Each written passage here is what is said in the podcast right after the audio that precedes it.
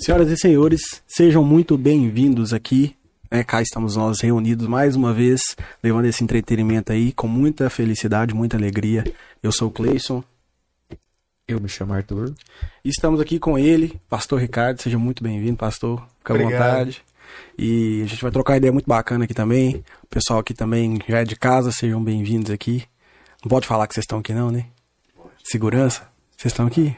O Michael Milhas está aqui, o Richard. Leandro ali, como sempre, né? Operando as máquinas, é um prazer muito grande.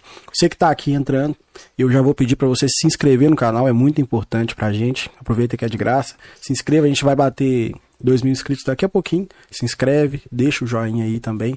E vai participando, manda sua pergunta pro pastor, sua pergunta pra gente. E eu tenho certeza que vai ser um papo muito bacana, né? Bateu 2 mil? Olha só como Aí. funciona. 2 mil. Continua se inscrevendo aí, arruma 3 mil agora, gente. Vamos. E vamos embora. Antes eu tenho que agradecer os meus parceiros aqui que tornam tudo isso possível, né?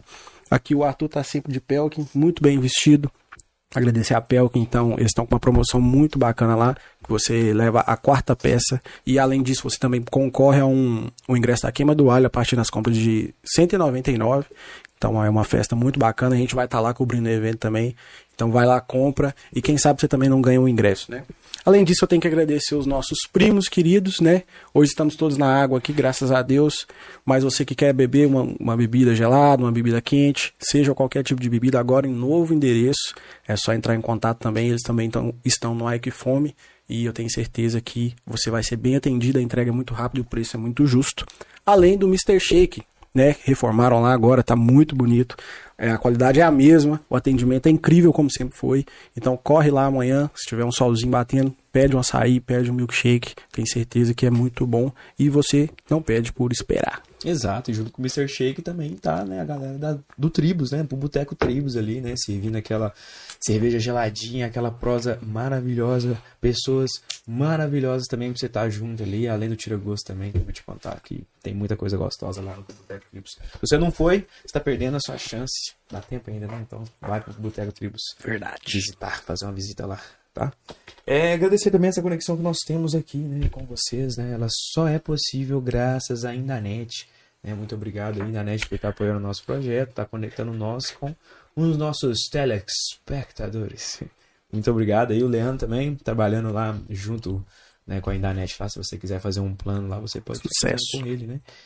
E é isso. É, também, você que gosta de futebol ou outros esportes também e quer fazer Entre uma pezinha, né? Quer testar a sua sorte ou os seus conhecimentos, né? Porque também pode depender disso. BR Bastante. Bet aí tá com aí com a melhor plataforma na região. Você poder fazer suas apostas esportivas, tá? Não perca a sua chance. É isso aí, É. tem um QR Code aí. E também tem um QR Code do da Planeta Corpo. Você quer, quer mudar de vida, quer mudar o seu físico, mudar a sua saúde, né? Marca sua avaliação lá. Tem profissionais extremamente bem preparados para isso. Você vai ser bem atendido. Os aparelhos são incríveis, é, os horários são extremamente flexíveis. Então você que quer mudar de vida, corre na Planeta Corpo. E além disso, a Maria Mulher, né? Esse espaço maravilhoso que abriu aqui pra gente, é, que nos acolheu. A Luana tá lá na França, mas segue nos acompanhando. Um abraço pra ela, pra Jaqueline e toda a equipe aqui, a Renata. Então você, inclusive as mulheres cacheadas que estão assistindo, tá? O espaço aqui tá com promoção de mechas. Então aproveita, porque por enquanto o chalé lá em cima tá em reforma, então os atendimentos estão sendo feitos todos aqui. E, né, estão aqui na minha frente os iPhones, Samsung, o, o Galaxy Buds, que o Maicon gosta muito, né, Maicon? É, a- você adquire, né, com o melhor preço da região na TechMix. TechMix Store e também, né, no, pelo Instagram Emerson TechMix, os melhores valores da área 37. Você quer trocar de iPhone, quer trocar de Samsung, quer comprar um fone, independente, você quer um perfume é, importado, procura ele que eu tenho certeza que você vai comprar um produto original, de qualidade e além disso com um preço muito justo. É, e tivemos novidades também, né? Essas semanas. Temos aí, novidades. É, temos novidades. Trazemos novidades. Quais são? São três, pelo menos. Olha. É, vamos agradecer aí, né, o Frigotudo aí, junto com o Renato e o Renatinho, né, filho de peixe, peixinho é. Também trabalhando carne. juntos aí, o Shop da Carne aí, trazendo desde sempre, né, cara, tem, Desde sempre. trazendo aí a melhor qualidade na, nas carnes aí, o melhor açougue da cidade, né, então É, dia dos pais já passou, mas você pode estar presenteando seu pai ainda, comprando aquele kit churrasco. Você poder fazer. Não só no final de semana, eu acho que você pode fazer todo dia, viu? Porque. não. Só de falar que minha boca virou um brejo. Sério mesmo. Shop da carne aí, trazendo a melhor qualidade de carne aí da nossa região aí. Muito obrigado aí. E também, né, agradecer nosso querido amigo Walter. Alô, né? Walter. Alô, Walter. Da Prover. Prover assiste aí a proteção veicular. Se você ainda não tem proteção veicular aí, ó, pastor, ó. Seu Tá na hora, hein? Tá na hora de adquirir aí junto com a, a galera da Prover, né? Que tá apoiando aí todo tipo de, de, de entretenimento também na cidade aí também, né? Hoje, é, final de semana eu tive a oportunidade de estar escutando um pagodinho lá com a galera Prover. da Prover lá do Prover Samba. Prover Samba, exatamente. Né? Que é um sonzinho bacana também. Demais. E é isso, né? Tem um QR Code na tela, já tá, já tá rodando? O QR? Peraí que eu tenho uma Tá rodando. Se não tiver, vai rodar. É, exatamente. Você pode estar fazendo ali Faça o sua... seu orçamento. Isso, exato. Show? Tá rodando. rodando, ó. Tá rodando, né? São profissionais. E também mais uma empresa que vem da Badia para abraçar o nosso projeto, né? Você que precisa, né, que trabalha no campo, precisa de reformas de equipamentos florestais, serviços de usinagem e solda e solda no campo com gerador, é a Uzimac, uma empresa que né, nos abraçou, nos acolheu e agora faz parte aqui do nosso projeto. Você que é produtor rural, você que precisa de trabalho com máquinas no campo, Uzimac é a solução para os seus problemas. Pastor, finalmente o senhor está aqui, né? É um prazer muito grande receber. Tava muito ansioso para trocar essa ideia aqui. Eu acredito que não só eu, mas muita gente me mandou mensagem e falou que Não, um dos mais pedidos lá na caixinha. provavelmente o mais. Sim. Bacana. Meu Deus, muito pedido mesmo. E é isso, né? A gente vai falar muita Prazer coisa é meu, boa aqui. O prazer é meu estar aqui. Né? Naquela época realmente foi mais difícil. Eu estava fora da cidade. Tava em Abaité, né? É. Né? E, e coincidia exatamente num dia que eu não estava, né? Que, Uhum. que era o programa. Na época era até gravado, né? Ah, e Sim, no começo era, no né? outro, Era, era. na Ah, era gravado ainda? Sim, sim. Antes do Leandro, então. É, Tem mais de um ano, então. tem, tem mais de um ano. Lá eu fiquei oito meses. Mais de um né? ano. Aí, é, e sempre nessa expectativa, sempre pensando, lembrando. E, mas hoje, graças a Deus, é uma honra estar aqui com vocês. Que Eu- isso. Olha prazer nossa. mesmo. Honra toda nossa. Né? E parabéns pelo grande trabalho, pelo sucesso aí do Uhum. podcast. Deus abençoe muito Amém. vocês. Pastor, o senhor é daqui mesmo? Senhor- Porque sei que pastor não para quieto na cidade, né? O senhor é daqui mesmo? Hoje eu sou pompiano, né? Mas natural não, de Belo Horizonte. BH. É, tem 11 anos que eu vim para cá. Vim para cá em 2011. Em março de 2011. Né? Faz E tempo. Foi, foi até, até hoje. A igreja quadrangular não, não troca assim, Uhum. Né, com facilidade, não. Só se houver um outro projeto, uma outra necessidade que é, eles enviam para um outro lugar. Né? Mas vim para cá enviado pela igreja e já há 11 anos. Perfeito. Como é que é? É da quadrangular de BH que você veio pra quadrangular de Pompéu? Tem uma co- conexão assim? Sim, tem. A quadrangular ela, ela, ela é a igreja mais unida hoje do Brasil. É a igreja evangélica quadrangular. Em todo o país é a mesma igreja. Entendeu? Ah, tá, entendi. É a mesma igreja. Então hoje nós somos é, aproximadamente 20 mil igrejas. É uma dividida pentecostal, esse tipo de Não. coisa. Ela é quadrangular. É como se fosse a congregação cristã. É, sempre a mesma coisa. mesma, a, a quadrangular é a mesma. Entendi. A mesma, ela tem um conselho nacional, né, Uhum. que comanda todo o Brasil, tem os conselhos estaduais que comanda todos os estados, né, e as superintendências que são é, regionais, Certo. né. Então, é, hoje nós estamos em todos, em todos os países, quase todos os países. Né, uma das frases mais impactantes da nossa fundadora, ah, quem fundou a igreja foi uma mulher, a M.C. Macpherson, né? E uma das frases dela, é, profética, é que um dia ah, o sol não se poria sobre a bandeira da igreja evangélica quadrangular. E hoje isso é uma realidade. Né? O sol não se põe sobre a igreja. Né? A igreja, ela, ela existe em quase todos os países.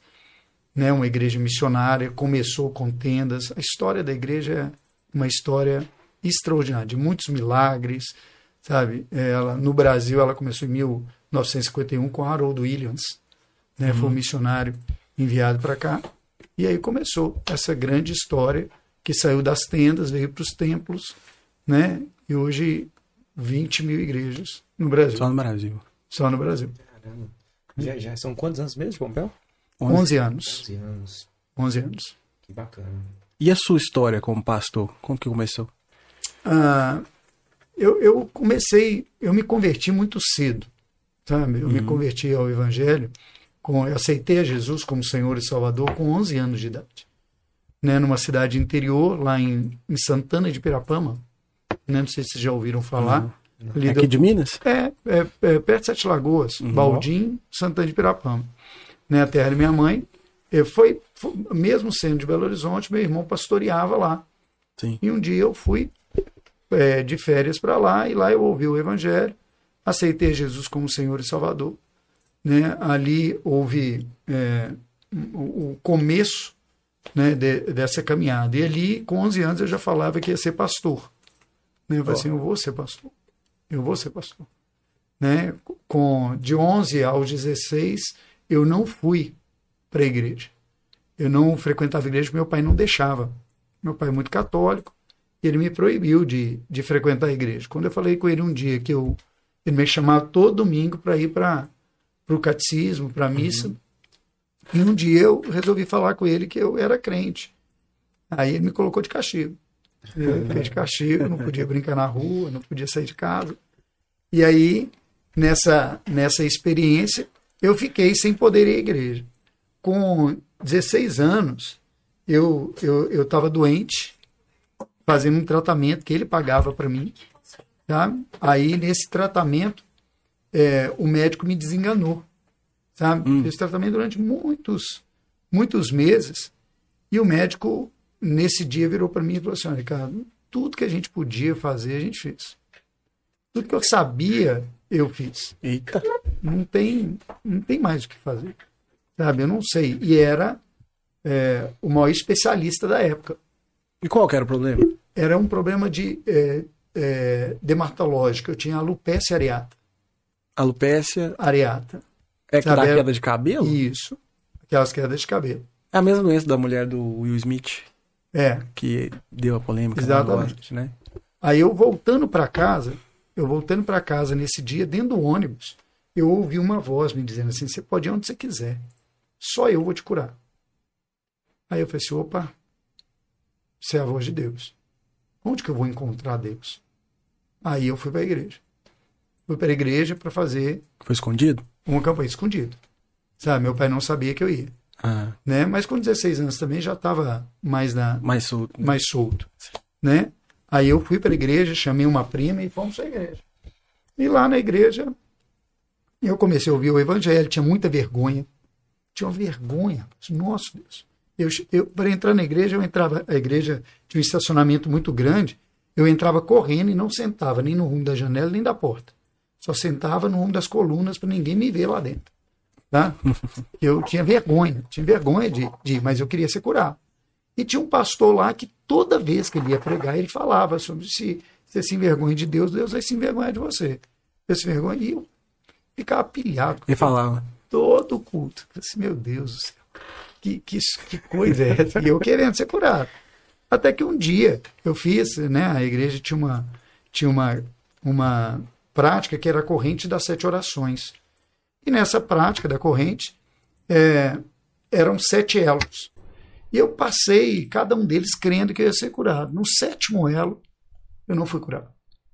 Aí eu fui lá na frente. Fui lá na frente, fui no pastor. Sabe, chamei ele para o pastor. Eu fiz os sete elos. Por que, que eu não fui curado? Por que, que eu não fui curado? E aí, cada elo que ia passando, eu ia contando o regresso, né? Ó, só falta seis, só falta cinco, só falta quatro. Só falta... Aí no último eu falei assim, agora pronto. Semana que vem eu tô curado e eu posso viver minha vida do jeito que eu quiser. Né? Pensando só comigo. Quando eu fui lá no pastor, que eu falei com ele, ele olhou dentro dos meus olhos assim, e ele falou comigo, Ricardo, Deus sabe que a hora que ele te curar, você vai embora e nunca mais volta aqui. E Deus chama tanto que ele não quer isso. Naquele dia eu entendi o amor de Deus por mim. Sabe? Que não era só a cura. O que ele queria comigo era uma, um relacionamento. Ele queria que eu o conhecesse. Aí naquele dia eu abri o coração. Puxa vida, Deus me ama.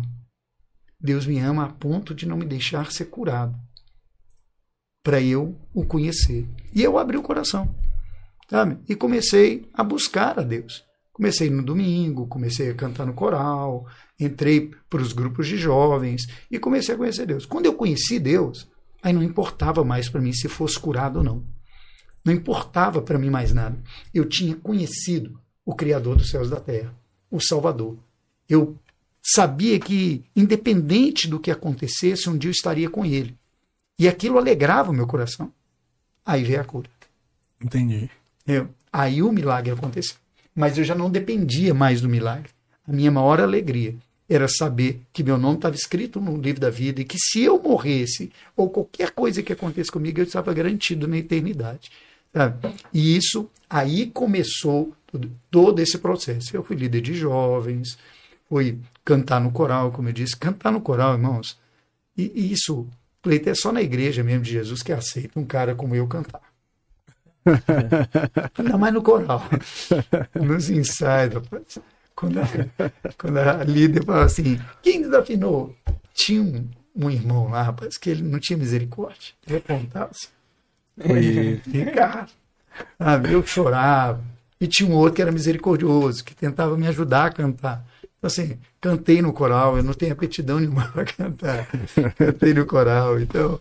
E aí começou, sabe, todo esse processo, teatro, né? Uhum. Participei do teatro na igreja, e foi até me tornar. E né? já era a igreja quadrangular? Já era quadrangular. Sabe? Desde quando me converti, sempre quadrangular. Certo. Né? Desde, desde lá de Santana de Pirapama. Uhum. Era quadrangular. Você nunca frequentou outra denominação? Não, teve um, teve um período da minha vida que eu fui na, na Lagoinha, uhum. sabe? Um período em que. Um período como que eu me tornei, tinha me tornado empresário, né? E minha esposa é, não queria estar na quadrangular e nós fomos, ficamos lá, ficamos assim. Eu quase não frequentei nessa época, na verdade. Né? Foi Sim. um ano e pouco. É, eu quase não frequentei. Eu ia aos cultos, amava ouvir a palavra, a mensagem do pastor Márcio Aladão, né, sempre um fã dele, mas não era, sabe, o, o, o meu lugar. Né, não era o meu lugar. Esse foi o período é, que eu vivi como empresário. Né, é, em telecomunicações, eu tinha uma empresa muito próspera, Deus me abençoou muito.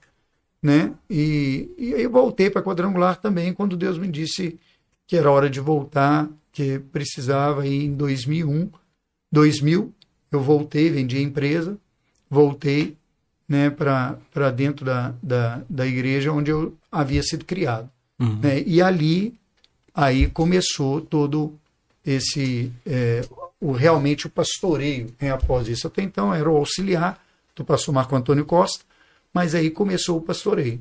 Então houve fases, sabe?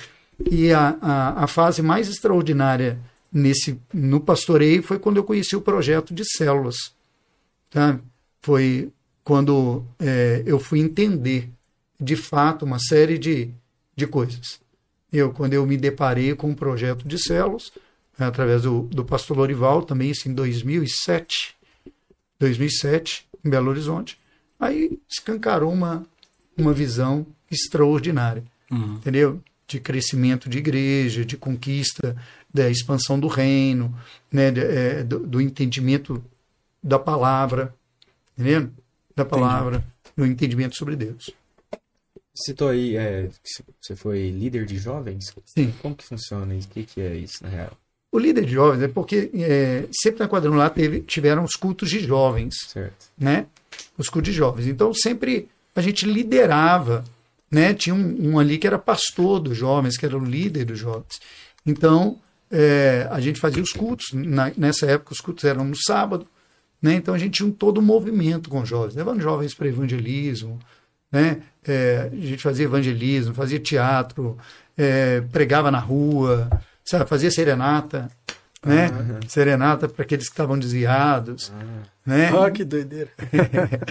era muito bacana, muito bacana esse período era, era, é, era, era muito motivador e muito desafiador tudo que nós vivemos nessa época com essa juventude. Sim. Sabe? Construímos casa, né? construímos de manhã tivemos que derrubar de tarde, né? Por quê? Não tinha pedreiro, não. Era só, era só muito amor. Foi a experiência de um evangelista que nós fomos fazer. Nós amávamos muitas pessoas. E nós fomos em uma, em uma favela. Sabe, o pessoal estava morando debaixo de lona. Então tinha uma senhorinha morando debaixo de lona. E, nós, e, e tinha um pedreiro trabalhando para ela, mas ele trabalhava só alguns dias na semana. E nós fomos um final de semana e resolvemos ajudar ela a levantar a parede da casa dele. Né? Só que ninguém sabia fazer. Ninguém sabia. Aí fomos fazer, fizemos e tal. Trabalhamos lá o dia inteiro, levantamos uma parede inteira. Quando foi no final da tarde, passou o pedreiro dela. Ficou né? doido. Aí o pedreiro olhou e falou assim: Mãe, o que, que vocês estão fazendo? Não, nós estamos ajudando a senhora. tá? Vocês são pedreiro? Eu falei assim, não, não. Né, nós só estamos ajudando. Cara, aí o, o, o irmão que era mais é, meia colher, né? Colher quebrada. o pedreiro levou ele assim na parede e falou assim: Olha essa parede. Aí quando ele olhou a parede, a parede assim. Ele colocou tijolo em cima de tijolos. Sim. Tá, tijolo em cima de tijolo. A gente não amarrou os tijolos. Sim. Colocou tijolo em cima de tijolo. Vocês vão ter que desmanchar tudo. Tá? Ah, tá. Aí nós desmanchamos a parede toda, limpamos tudo. Fomos lá no depósito, compramos outro material para a senhora. que gastou o material dela, devolvemos o material e embora. No final não, não- não deu em nada, né? Nada. Não deu em nada. Nada, foi só aventura. Ô, ô, pastor, uma dúvida que eu tenho. O intuito de uma célula é chamar novas almas? O que, que é o, a célula em si? Qual é o propósito maior dela? Então, o, o propósito da célula é, são, a gente fala sobre sete funções da célula, que é o evangelismo, a integração, o pastoreamento, o discipulado, a comunhão, o treinamento e a multiplicação. Por que disso? Porque essa é a visão do reino. Nós aprendemos, Cleiton e Arthur, que é, Deus ele é religião. Então nós aprendemos a ver Deus dentro de um contexto religioso. Jesus dentro de um contexto religioso. A Bíblia como um livro da religião. Mas na verdade, não tem nada a ver com isso. Sabe? Deus, ele é o nosso criador. Nosso criador. Ele criou tudo que existe no mundo, no céu, na terra, foi Deus quem criou, inclusive as nossas vidas. né? Então ele é, ele é o criador da nossa vida. Lá em Gênesis fala sobre a criação. Formou Deus o homem do pó da terra. E o propósito de Deus com o homem era uma vida perfeita. Perfeita. E o homem acabou se metendo em caminhos tortuosos. Nas escolhas dele, quando Deus disse a ele, Adão, não coma do fruto daquela árvore ali. Porque no dia que você comer, certamente você vai morrer. O fruto da árvore era o fruto do conhecimento do bem e do mal. O homem comeu. A morte entrou no mundo. Com a morte, diz a Bíblia, que veio o sofrimento, a dor, a angústia, é, as enfermidades, veio tudo isso. Não era o propósito de Deus. Em Eclesiastes, Salomão fala assim: Deus criou todas as coisas perfeitas. O homem que se meteu em caminhos tortuosos, né? por uma desobediência do homem, de uma ordem que tinha sido clara. Então, quando nós vemos Deus como Criador, como Senhor, dono de todas as coisas, a gente vai entender esse propósito aí da célula. Sabe? Quando ele manda Jesus, não manda Jesus por causa de religião.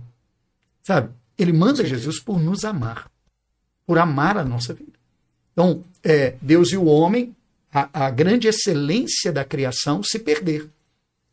Né? E ele, como Criador, não tem prazer nisso.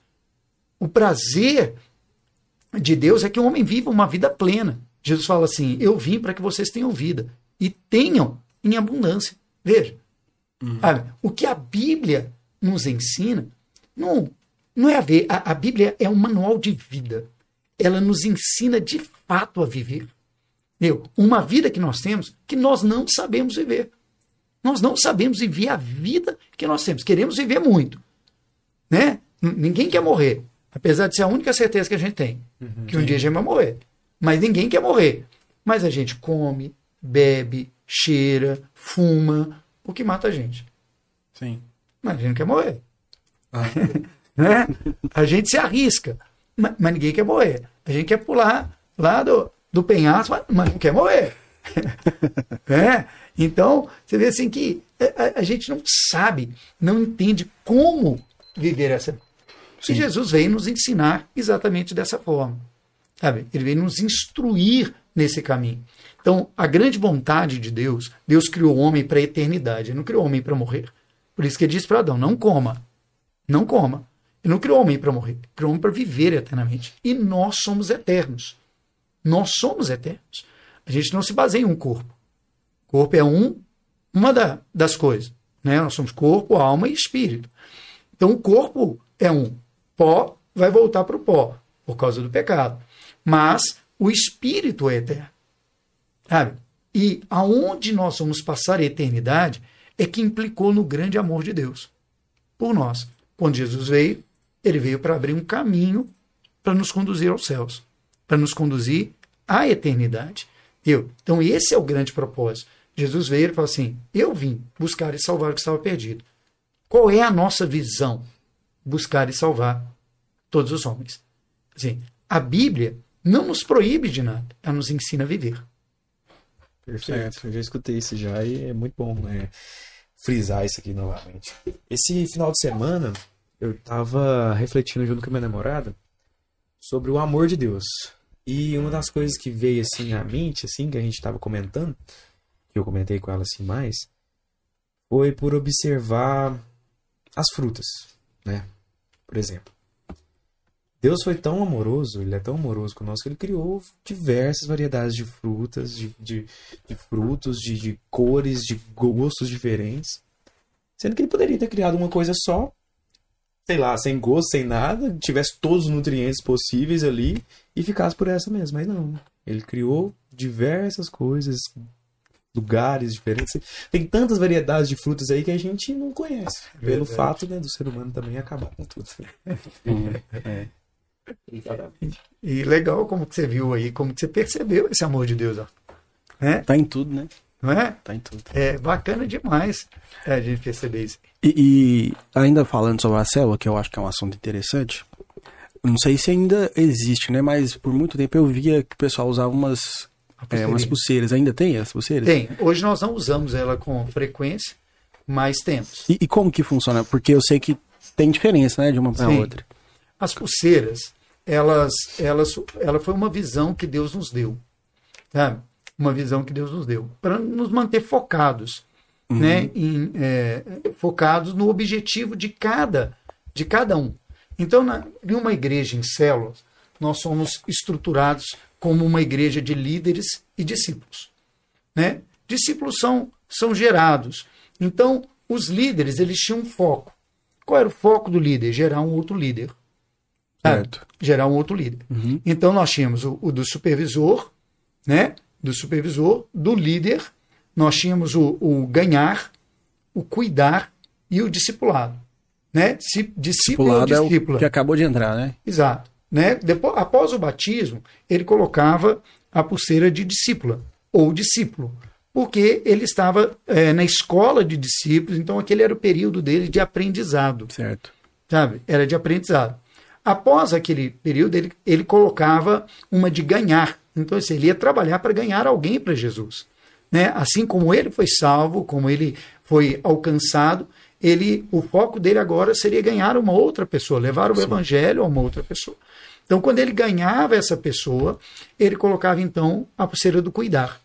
Porque agora a responsabilidade dele era cuidar de alguém. Né? Cuidar daquela, daquela nova, nova vida. E assim ia. Quando ele se tornava um líder, né, o foco dele era gerar um outro líder.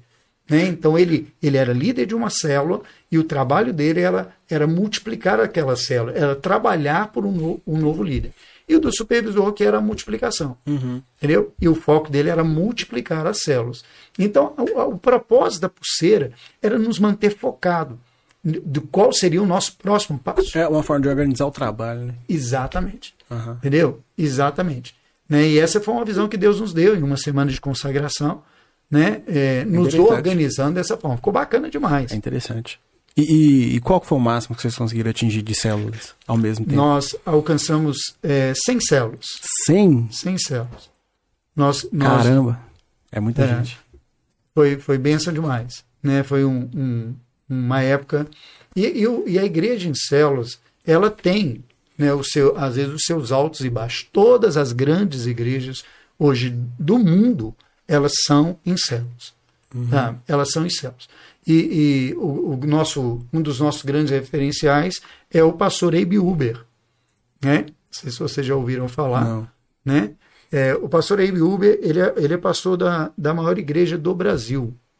Do Brasil. Ela está em Santarém. Né? Santarém. É, é, ela estava com 70 mil membros há uns anos atrás. Nossa. 70 mil membros. É, é, um trabalho extraordinário, sabe? E todo organizado em células. Uhum. Né? Hoje a maior, a, a, maior igreja do Brasil né, de célula é a igreja do pastor Lorival Pereira, né, que está em Belém do Pará. Né? Hoje ele tem 13 mil membros, né? 12, Nossa. 13 mil membros. Né? Também toda organizada e trabalhada em células a maior igreja quadrangular do mundo, do mundo, está em Honduras. Hum. Né, eu estive lá. Né, lá? Estive lá. É, 30 mil membros. Que isso? 30 mil membros. Né, também toda organizada em pequenos grupos, em células. Né? Existe uma dificuldade grande ou, ou pequena de transformar esse cara que entra numa célula e não sabe nada para ele frequentar a igreja? Porque uma célula ela é em casa, né? Uma coisa mais informal.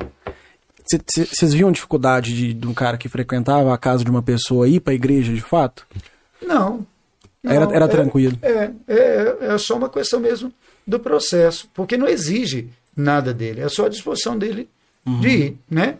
Mas é, é, a igreja em si, a visão de igreja é, da gente também está muito focada no religioso.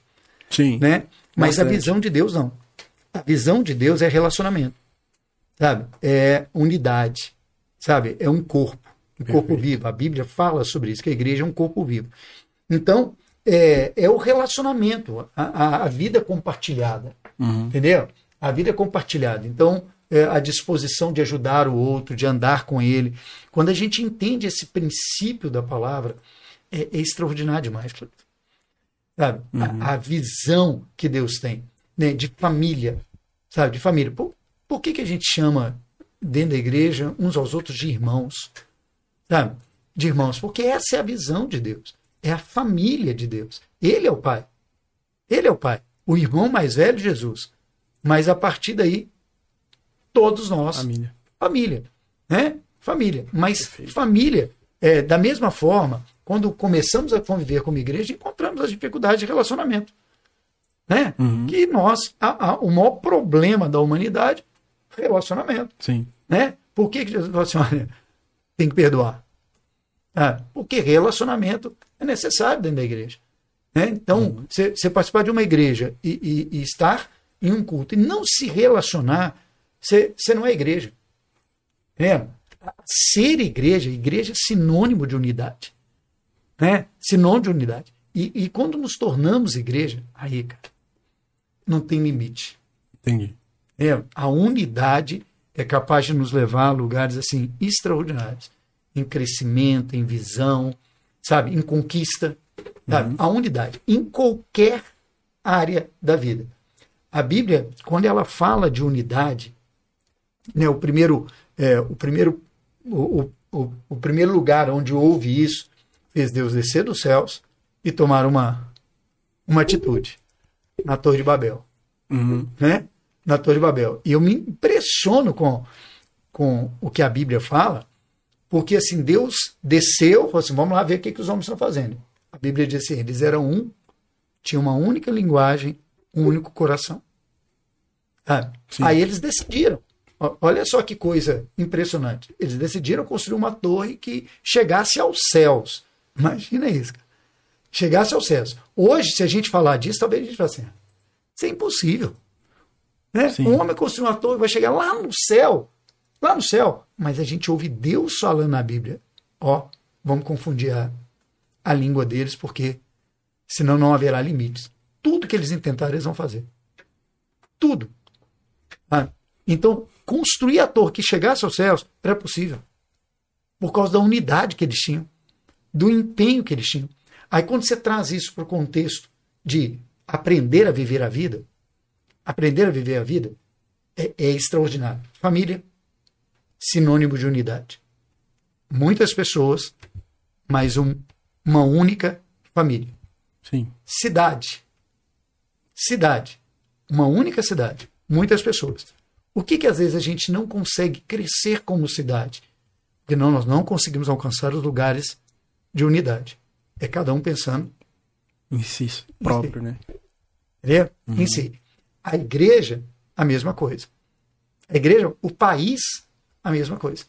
Então, quando eu começo a ser apenas egoísta e pensar apenas em mim, eu perco o que há de mais extraordinário: a unidade.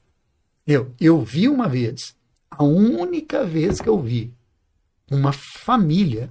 Cara, que coisa mais linda. Que coisa espetacular. Sabe? Uma família de verdade. Era uma, uma família que começou no casamento lá, do, do homem e da mulher. Só os dois moravam na favela. Na favela. Só ele trabalhava. Ela não tinha trabalho. Ele trabalhava, ela grávida, cuidando do menino pequeno. O menino cresceu um pouquinho mais, ela começou a trabalhar. E o dinheiro não era dela, era da família. O dinheiro dele era da família, o dela era da família. Eles criaram os filhos ali. Quando o filho estava um pouquinho melhor, eles melhoraram de vida e conseguiram comprar um lote num bairro para sair da favela. Vendeu a casa na favela, comprou um lote no bairro. Começou a construir. O filho cresceu, com 15, 16 anos, ele começou a trabalhar. O dinheiro não era dele. O dinheiro era da família. Eles construíram uma, começaram a construir uma casa muito boa, muito boa. Os pais investiram no filho, o filho continuou crescendo. Tinha um terceiro, um, um segundo filho. O pai investiu, ele cresceu, foi promovido, conseguiu um salário melhor do que o do pai, mas o salário não era dele. O salário era da família. Da família. A visão que eles tinham de família era espetacular. Com isso, o quarto dele melhorou, a casa melhorou, tudo melhorou. Quando esse filho foi promovido, ele começou a ganhar muito bem, muito bem, mas ainda não tinha casado, morava com o pai. Ele ganhava tão bem que os dois compraram um carro zero. Ele comprou um carro para o filho e um carro para ele. Dois carros zeros na garagem. A casa já tinha dois andares, já estava sendo toda equipada, mas uma visão de família, de unidade. Sabe? Por isso, quando eu falo assim, a gente não sabe viver a vida que Deus nos deu. Sabe? A gente não sabe. Porque se nós soubéssemos, se a gente desse atenção a isso que Deus nos ensina na palavra, cara, a gente vivia uma vida muito melhor. Sabe? Muito melhor. Em todos os aspectos. Sabe? Como família, como empresários, como é, cidade, como comunidade. Eu, nós viveríamos muito melhor. Porque esta é a visão. Jesus veio e o grande sucesso de Jesus é porque ele foi um com o Pai. Porque ele foi um com o Pai. Ele não veio fazer a vontade dele. Ele veio fazer a vontade do Pai. Sabe? E a vontade do Pai é que todos fossem salvos. Então ele se empenhou nesse lugar. Eu, ele se dedicou a isso. Então isso trouxe a ele o grande nome, o grande sucesso. Ele aprendeu do pai e ele falava assim: Eu não falo o que eu quero, eu falo o que eu ouvi o pai dizer. Eu não faço o que eu quero, eu faço o que eu ouvi o pai fazer. Sabe? Entendi. Eu não vim fazer minha vontade, faço a vontade do pai. Entendeu? Então, é, é esse contexto de ensino da palavra e é, da, da unidade, quando a gente entende ser igreja, sabe, e começa a viver isso de verdade, nós somos aperfeiçoados nisso. Sabe? Uma das coisas que Deus nos ensinou muito nos últimos tempos, sabe, que conviver como igreja, sabe, aprender a perdoar, aprender a amar, sabe, isso nos aperfeiçoa, sabe, nos aperfeiçoa. A gente é, tem muito conceito religioso que a gente precisa quebrar. Vendo? É, é, às vezes a gente olha e pensa assim, é, quando Deus nos fala, por exemplo, sobre perdoar. Perdoar. Ele fala assim: ah, não perdoa mesmo, cara, olha, isso aí fez comigo, não perdoa. Só que a falta de perdão só faz mal pra gente. Total. Não faz mal pro outro, cara. Uhum. Né? Só prejudica a gente. tá nem aí, né? É, né? Às vezes, quantas vezes ela ainda fez mal pra mim, ainda tá rindo. Ainda tá rindo. O cara não tá nem sabendo. Sabe? É a gente que não dorme, é a gente que fica com os dentes travados, adoece, É. angustiado, por falta de perdão. Sabe? Mas, por isso, nós não sabemos viver a vida que Deus nos deu. Nós precisamos de Deus. Então, quando o nosso coração se volta para Deus, a gente acha uma vida, sabe, perfeita demais. Uma vida extraordinária. Por isso que eu, vim para que vocês tenham vida e a tenham em abundância. É. Esse é o propósito do Evangelho. Esse é o propósito de ser igreja. Viver a mesma fé, a mesma linguagem, sabe? O mesmo coração. Entendendo? Viver dessa mesma forma. Eu saber que Deus ama você tanto quanto Ele ama a mim. Sabe? E que Ele quer, sabe, que eu te sirva. Sim. Te sirva. E, e- e no reino, quem serve é, é- é o maior. Né? É o contrário do pensamento que temos.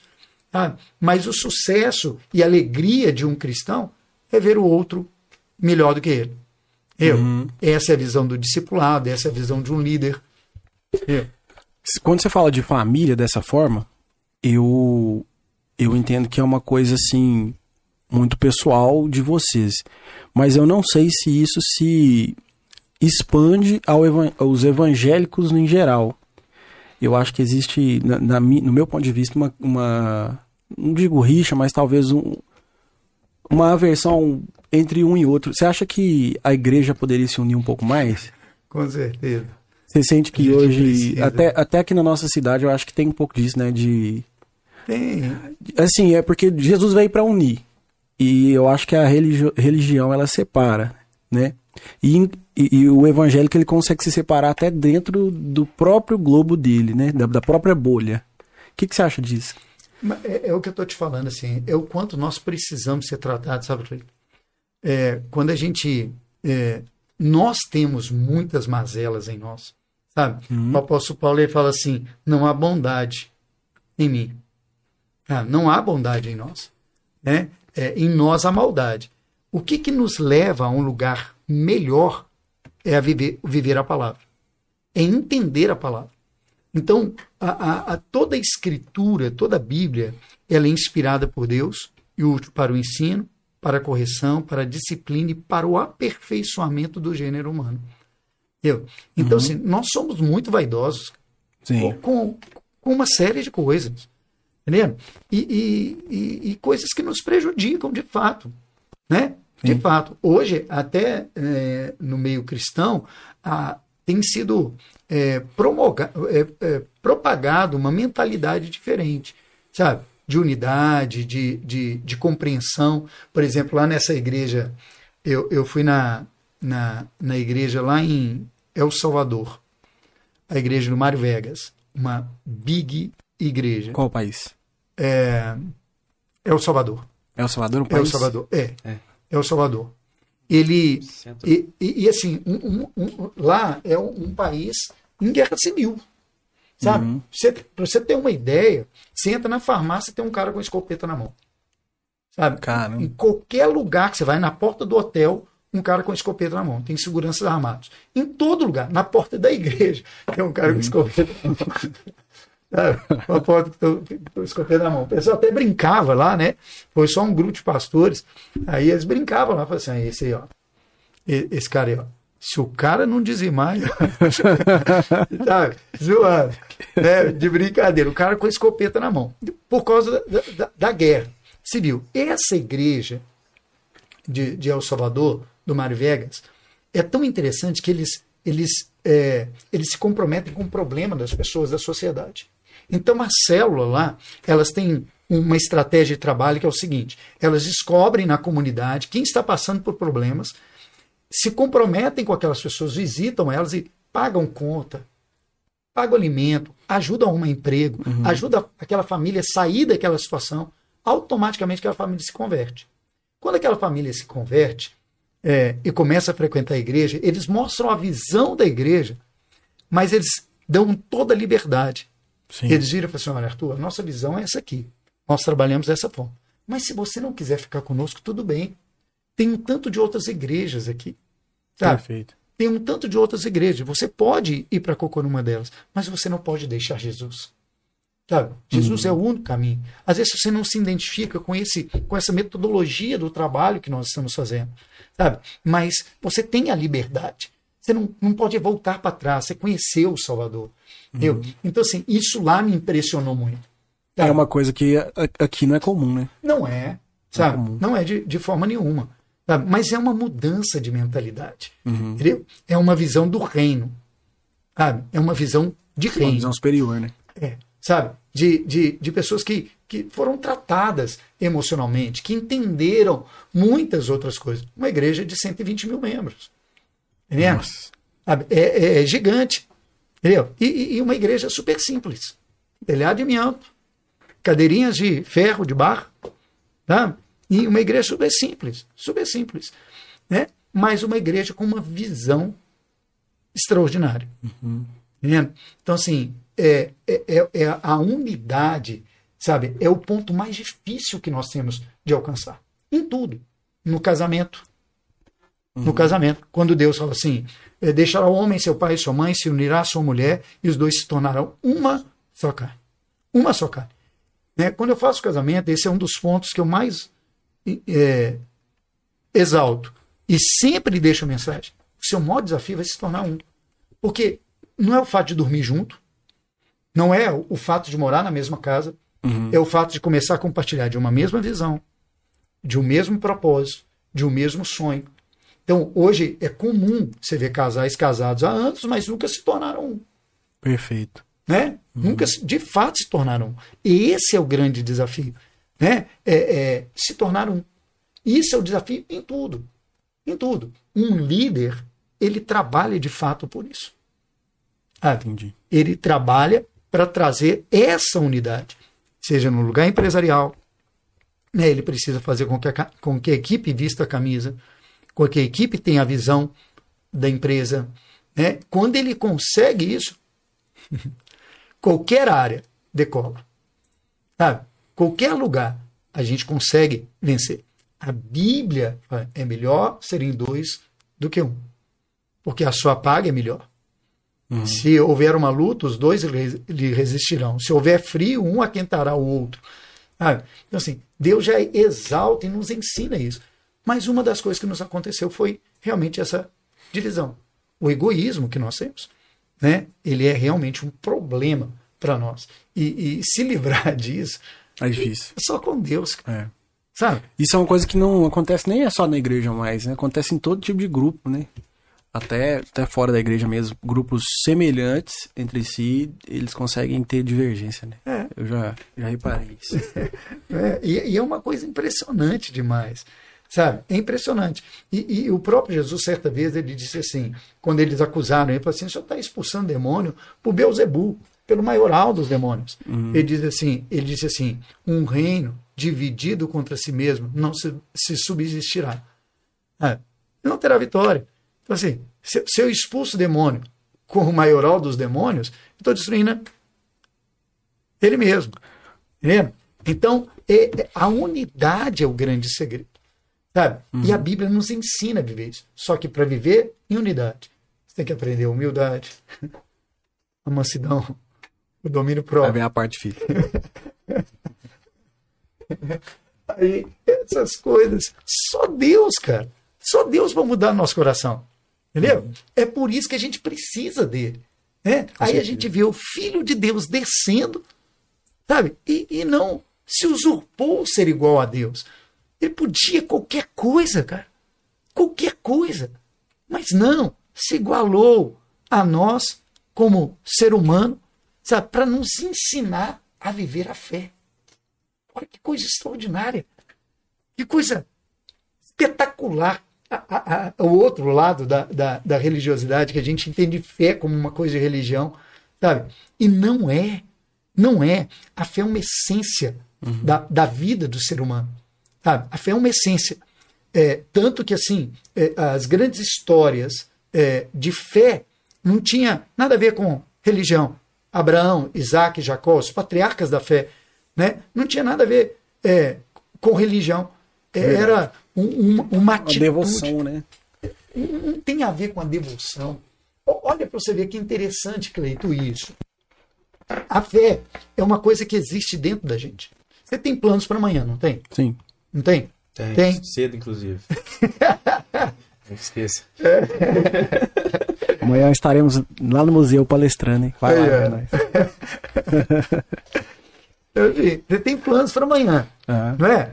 Mas você vê assim, O que, que você usa para planejar o amanhã? Você não percebe. Mas que você usa é a fé. Porque, de fato, você sabe se amanhã vai existir? Verdade. Você- a gente só crê, cara. Você consegue se ver amanhã lá no museu. Né? Sim. Fazendo o que você vai fazer. Olha o, o poder da fé. Entendendo? Isso é fé. Você- aprendeu sobre chinelo virado? Que, a, que machuca a mãe? Só tô pensando. É isso, não é não? É, é, a mãe morre. morre. É. Né? Pisar na. Né, no, Na linha, no rejunte. no rejunte. né? Você vê assim. Superstições. É, mas nós aprendemos essas coisas. Sim. Você já desvirou chinelo? Já, várias vezes. Já. já. E por que, que a gente desvira o chinelo?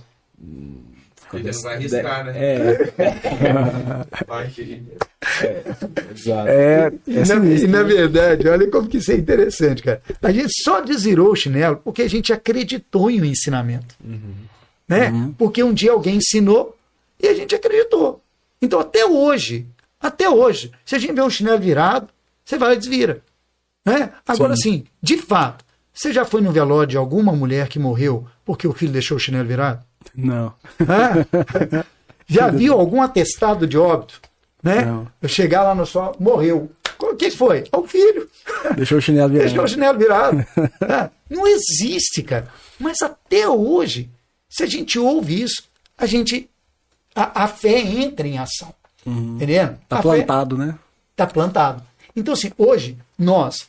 é, tem duas coisas que movem o ser humano: sabe? a fé e as emoções. As emoções. Viver pelas emoções é o grande perigo. O Sim. grande perigo. E foi isso que aconteceu quando o homem saiu do Éden. Quando ele pecou, as emoções começaram a guiar o homem. Você vê que assim, que Adão escondeu.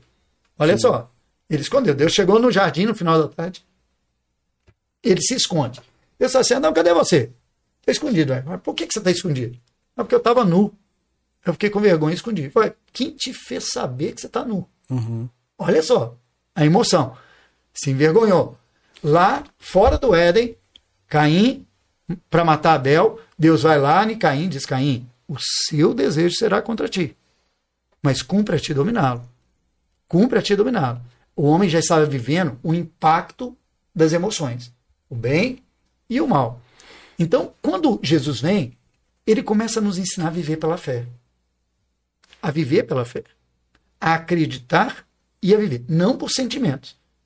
Raiva, mágoa, ódio, é, é, ira, tudo isso são obras dos sentimentos. Sim. Se a gente segue isso, a gente faz as maiores atrocidades da vida. Ah, mas quando a gente aprende a viver pela fé, aí é outra história. Entendeu? Aí você controla as emoções. Né? Uma pessoa só pede perdão para outra pela fé, cara. Sabe? Ela só se arrepende pela fé. Ela só vai ao batismo pela fé. Entendeu? Porque ela acreditou naquele ensinamento. Né? Então, esse, esse, esse contexto da vida com Deus, do relacionamento com Deus, sabe, vai muito além sabe, é, é, da, da religião. O, o, o, o que Deus queria que nós vivêssemos como igreja, como igreja, a visão de Deus é perfeita demais. Sabe? É perfeito. Mas aí tem a gente, né? É. Tem a gente na história. Aí complicou. É, quase perfeito. Se complica. Você já teve, Cleison, é, é, privilégio de visitar a igreja quadrangular aqui de Pompeu? Cara, não, até hoje acho que nunca fui, não. Não foi? É mesmo? Você já foi lá? Cara, eu já tive lá, cara. Já tive uma temporada boa lá, inclusive. É mesmo? Sim, Não sabia. sério. Tá sabendo agora. inclusive, eu era de dentro da casa de Yane Cruz, Oh. Adriano, Danilo e o Arthur, Ah. cara.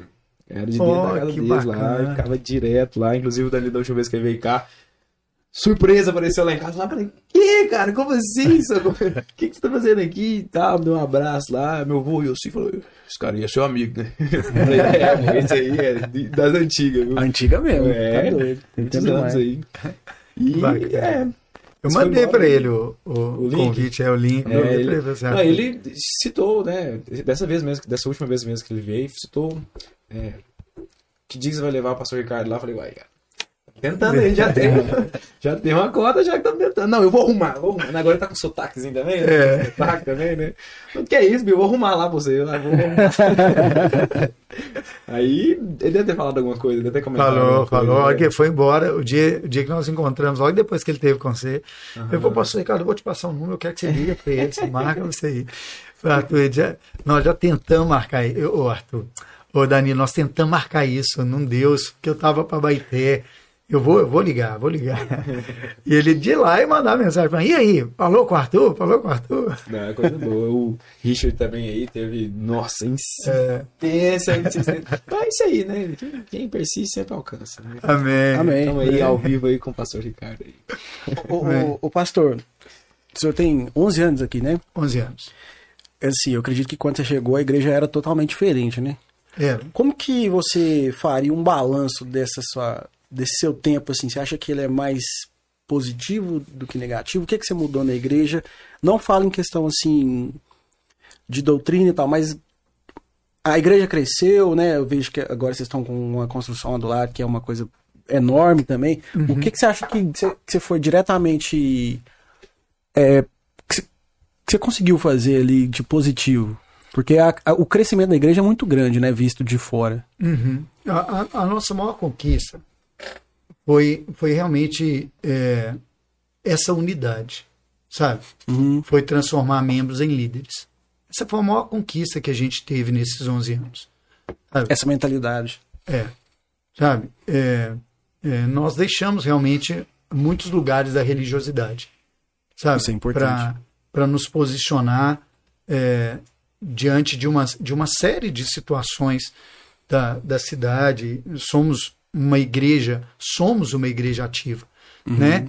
É, então, é, nesses 11 anos, é, nós tivemos muitas conquistas, mas nenhuma delas foi sozinho sabe? Só foi possível por causa da igreja. Foi por como isso que eu te igreja. falo da unidade, Entendi. entendeu? Então, então, tudo que nós propusemos, nós estamos terminando lá o prédio, né, 565 metros quadrados de construção, né, espaço para criança, é, auditório, é, estúdio, sa- lojas, salas para os departamentos, uma necessidade que a igreja tinha. Né? Mas é, há 11 anos atrás nós não tínhamos nem o lote. Né? Sim. Nós não tínhamos lote. Depois nós compramos quase 5 mil metros quadrados de, de lote, constru- construímos ne- nesse, nesse tempo.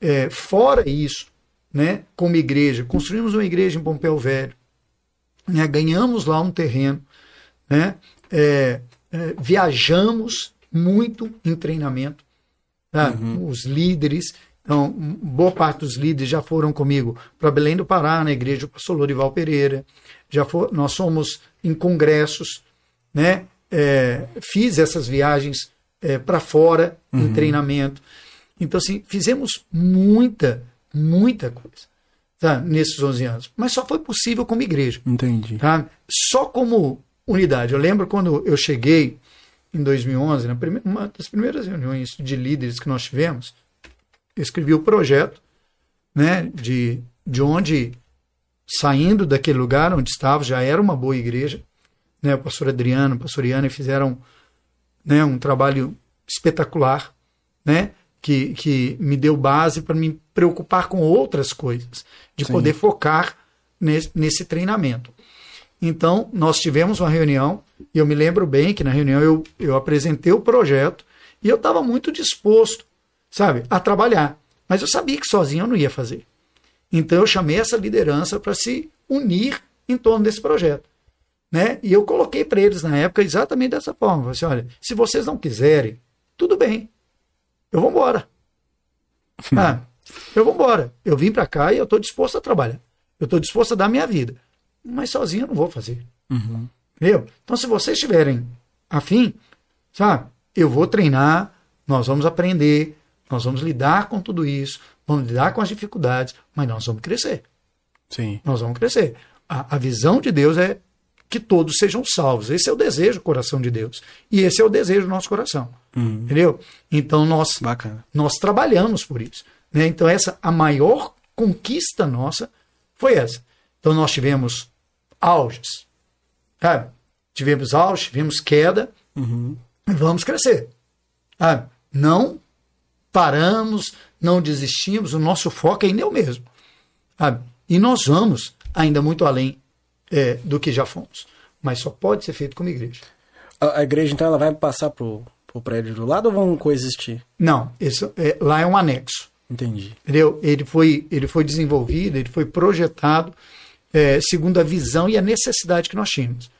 É, na- no templo, nós não temos salas.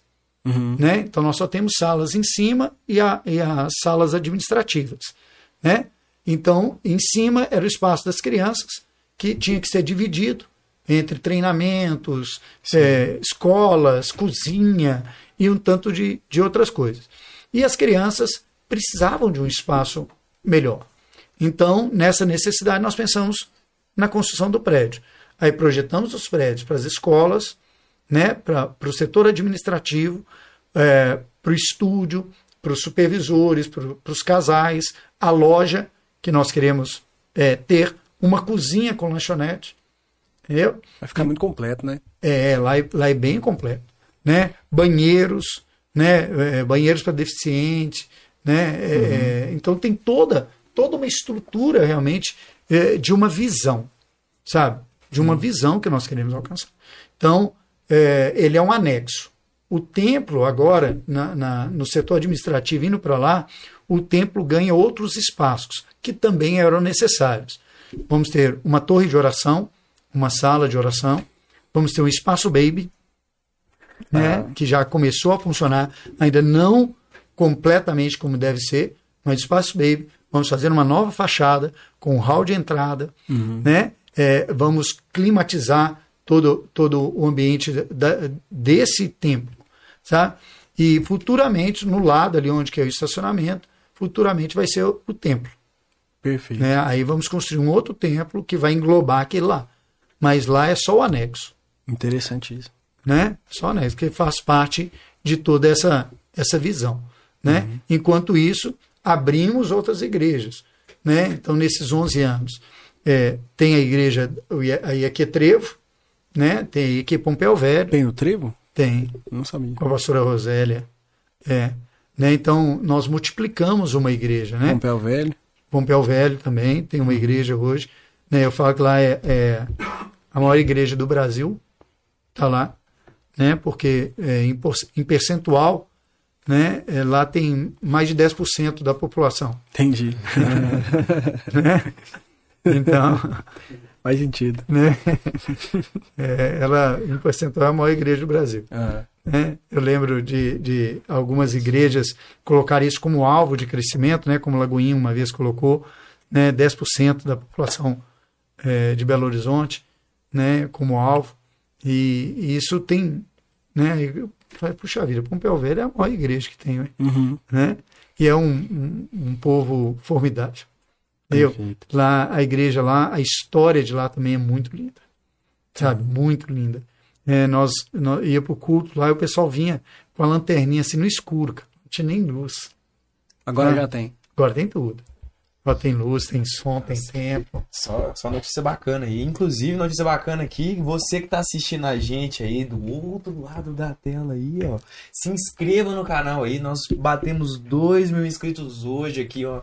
Uma conquista e tanto pro nosso canal. Muito feliz aqui. importante. Você tá assistindo nós pela primeira vez, se inscreve. Tem muitas outras conversas bacanas aqui, além dessa aqui que a gente tá tendo hoje, né? Que passou o Ricardo. Sim. né? E temos uma, uma outra coisa aqui pra falar, que é o seguinte, nessa semana aqui, quem fizer sua proteção veicular, né, junto com a Prover lá, Sim. vai estar concorrendo ao ingresso da queima do alho que acontecerá no sábado. Hum, muito bem. Corre lá, hein? Corre lá então, faça a sua proteção veicular, né? Orça lá com a galera lá de acordo com o seu veículo lá que você não vai se arrepender. Eu tenho, o Cleison tem lá com, com, com sua família lá, tá fechando também, né? Com, com cada família, o Leandro também com seu irmão. Então não, não perca essa oportunidade lá, tá? De, de fechar essa proteção, porque é, não é só de Deus que a gente precisa dessa proteção, não. Você precisa também aí. As leis taca dos homens. né? As leis dos homens. É, também. Fala, Leandro. É só perguntar aqui no chat. a Roberta Porto Dutra, ela perguntou, pastor, qual a experiência mais sobrenatural que o senhor já teve na sua caminhada cristã? Obrigado, Roberto. Obrigado aí, Roberta. Tá lá em Bambuí, hein? Tá longe. É. Ah, assim, eu, eu vivi várias, né, em, em várias áreas, mas uma das mais impactantes foi aqui em Pompéu, né, foi uma mulher que levantou da cadeia de rodas. Sério? É. Sabe? Ela levantou da cadeia de rodas. E foi uma experiência, assim, para mim muito marcante, envolve a fé, né? Uhum, É, com certeza. O, o, o culto acontecendo e eu pregando, e essa, essa mulher tinha sido levada pela Gleice, né, a Gleice Kelly, e ela, eles desceram com ela na cadeia de rodas, colocaram ela bem na frente, no corredor lateral, assim, a, a, a minha esquerda.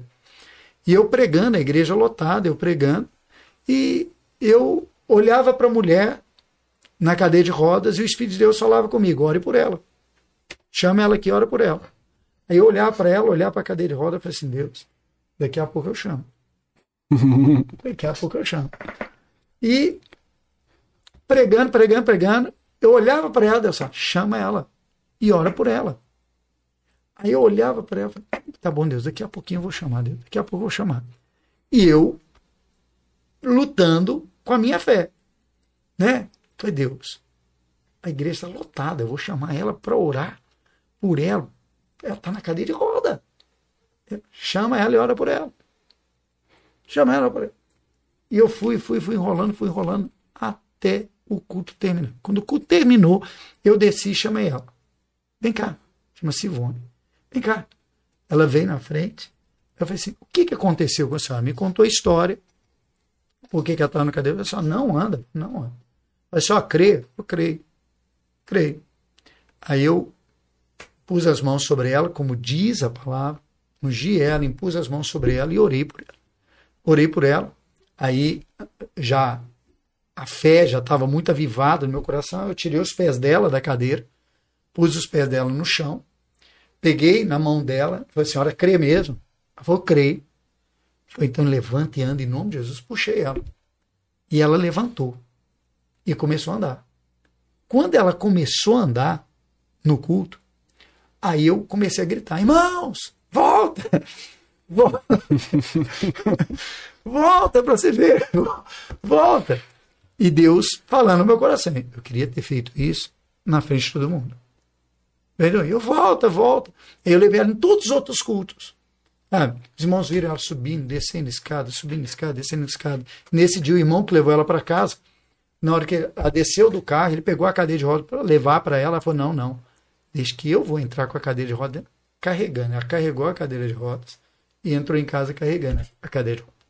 Ah, então, essa foi uma experiência assim, fortíssima, fortíssima, que eu vivi. Né? Aqui em Pompeu. E como que ela tá hoje? Normal, andando, caminhando. Só não vai à igreja, mas está curado. Hum. A glória de Jesus. A glória de Jesus. Faz parte. Né? Isso, isso é, é o que mu acontece muito. É, foi quase o seu caso, né? É, quase. Quase o seu caso. Interessante. É, Pastor, como que é, assim, isso, é- isso é um caso muito curioso, acho que a gente pode falar sobre isso. Quando, até por uma pessoa que está assistindo, às vezes nunca foi na igreja, eu não, não- tenho a fé, assim, quando você fala assim, que Deus falou comigo, você consegue descrever o que, que você sente, o que, que você ouve? Cara, essa, essa é uma, uma pergunta que eu vou te contar essa experiência para te responder. É, esse relacionamento com Deus, sabe? É aquele negócio assim que é, essa intimidade que você vai criando com Deus, é, você aprende a ouvir a voz dele, sabe? É aquele negócio assim de sua mãe chegar e falar assim, Cleison, eu, opa, Uhum. a minha mãe me chamou. Ah, minha mãe me chamou. Então você você fica sensível. Você aflora um, um negócio. Ah, você fica sensível à voz dele. Viu? E, e não é uma. é, às vezes uma voz você ouve audível, mas ela alcança o seu coração com uma plena convicção. Sabe? Deus está falando comigo. Sabe? Deus está tratando comigo. Então, assim, são experiências que vão te, te treinando nisso. Tá? E, e como diferenciar essa voz? Porque é, eu, eu conheço muitas pessoas que são da igreja, né? E às vezes o cara fala assim: Poxa, eu ouvi isso, eu senti aquilo, mas eu não sabia se era de mim ou se era de Deus. E aí às vezes o cara fica inseguro e acaba não fazendo aquilo que ele tá sentindo. Faz parte. Como, como diferenciar isso? Vai diferenciando exatamente nessa experiência. Na intimidade. Na intimidade. Porque assim, eu me lembro quando eu estava construindo, é, nós havíamos comprado a casa em Belo Horizonte e nós estávamos mexendo com a construção e todo dia de manhã eu ia para lá ajudar o pedreiro. Um dia eu subi, o pedreiro me pediu, me pediu uma marreta, aí eu subi na escada assim e com preguiça de chegar até em cima, eu só passei a mão pelo beiral da laje assim ia soltar a marreta em cima da laje. Falando com ele, falei aqui, ó, tá aqui, ó. Quando eu coloquei a, mar a marreta pro lado de dentro assim, e para soltar a marreta, eu ouvi uma voz assim: não solta, tem um cano aí embaixo. Aí eu segurei a marreta e falei: não, aqui não tem cano, não. Aqui não tem cano, não. Eu não solta, tem um cano aí embaixo. Eu segurei a mão lá em cima assim, falei: acabei de subir a escada. Olhei quando eu olhei em cima do cano d'água. Em cima do cano d'água eu não tinha muito costume de ouvir. Aí eu comecei a Aí você ouviu, né? ouvir, comecei uhum. a entender. A Bíblia fala de uma experiência, né, é, de um servo de um, do profeta Samuel, né, quando Deus chama ele a primeira vez, sabe? Deus chama ele, Samuel, aí levanta e vai lá no ele. O senhor me chamou, mas? Uhum. Me chamou, você deve conhecer essa história, né? Conheço. Né? Você me chamou? Foi não. Chamei não. Ele volta, deita e dorme. Chama de novo. Samuel, ele levanta e vai de novo. Até que o profeta fala com ele, quando te chamar, você responde, eis-me aqui, Senhor. Ah, uhum. Ele estava começando a viver a experiência. Então, essa experiência de, será que foi Deus que falou comigo? Será que isso não é na minha cabeça? Sabe? Ai, eu ouvi uma voz.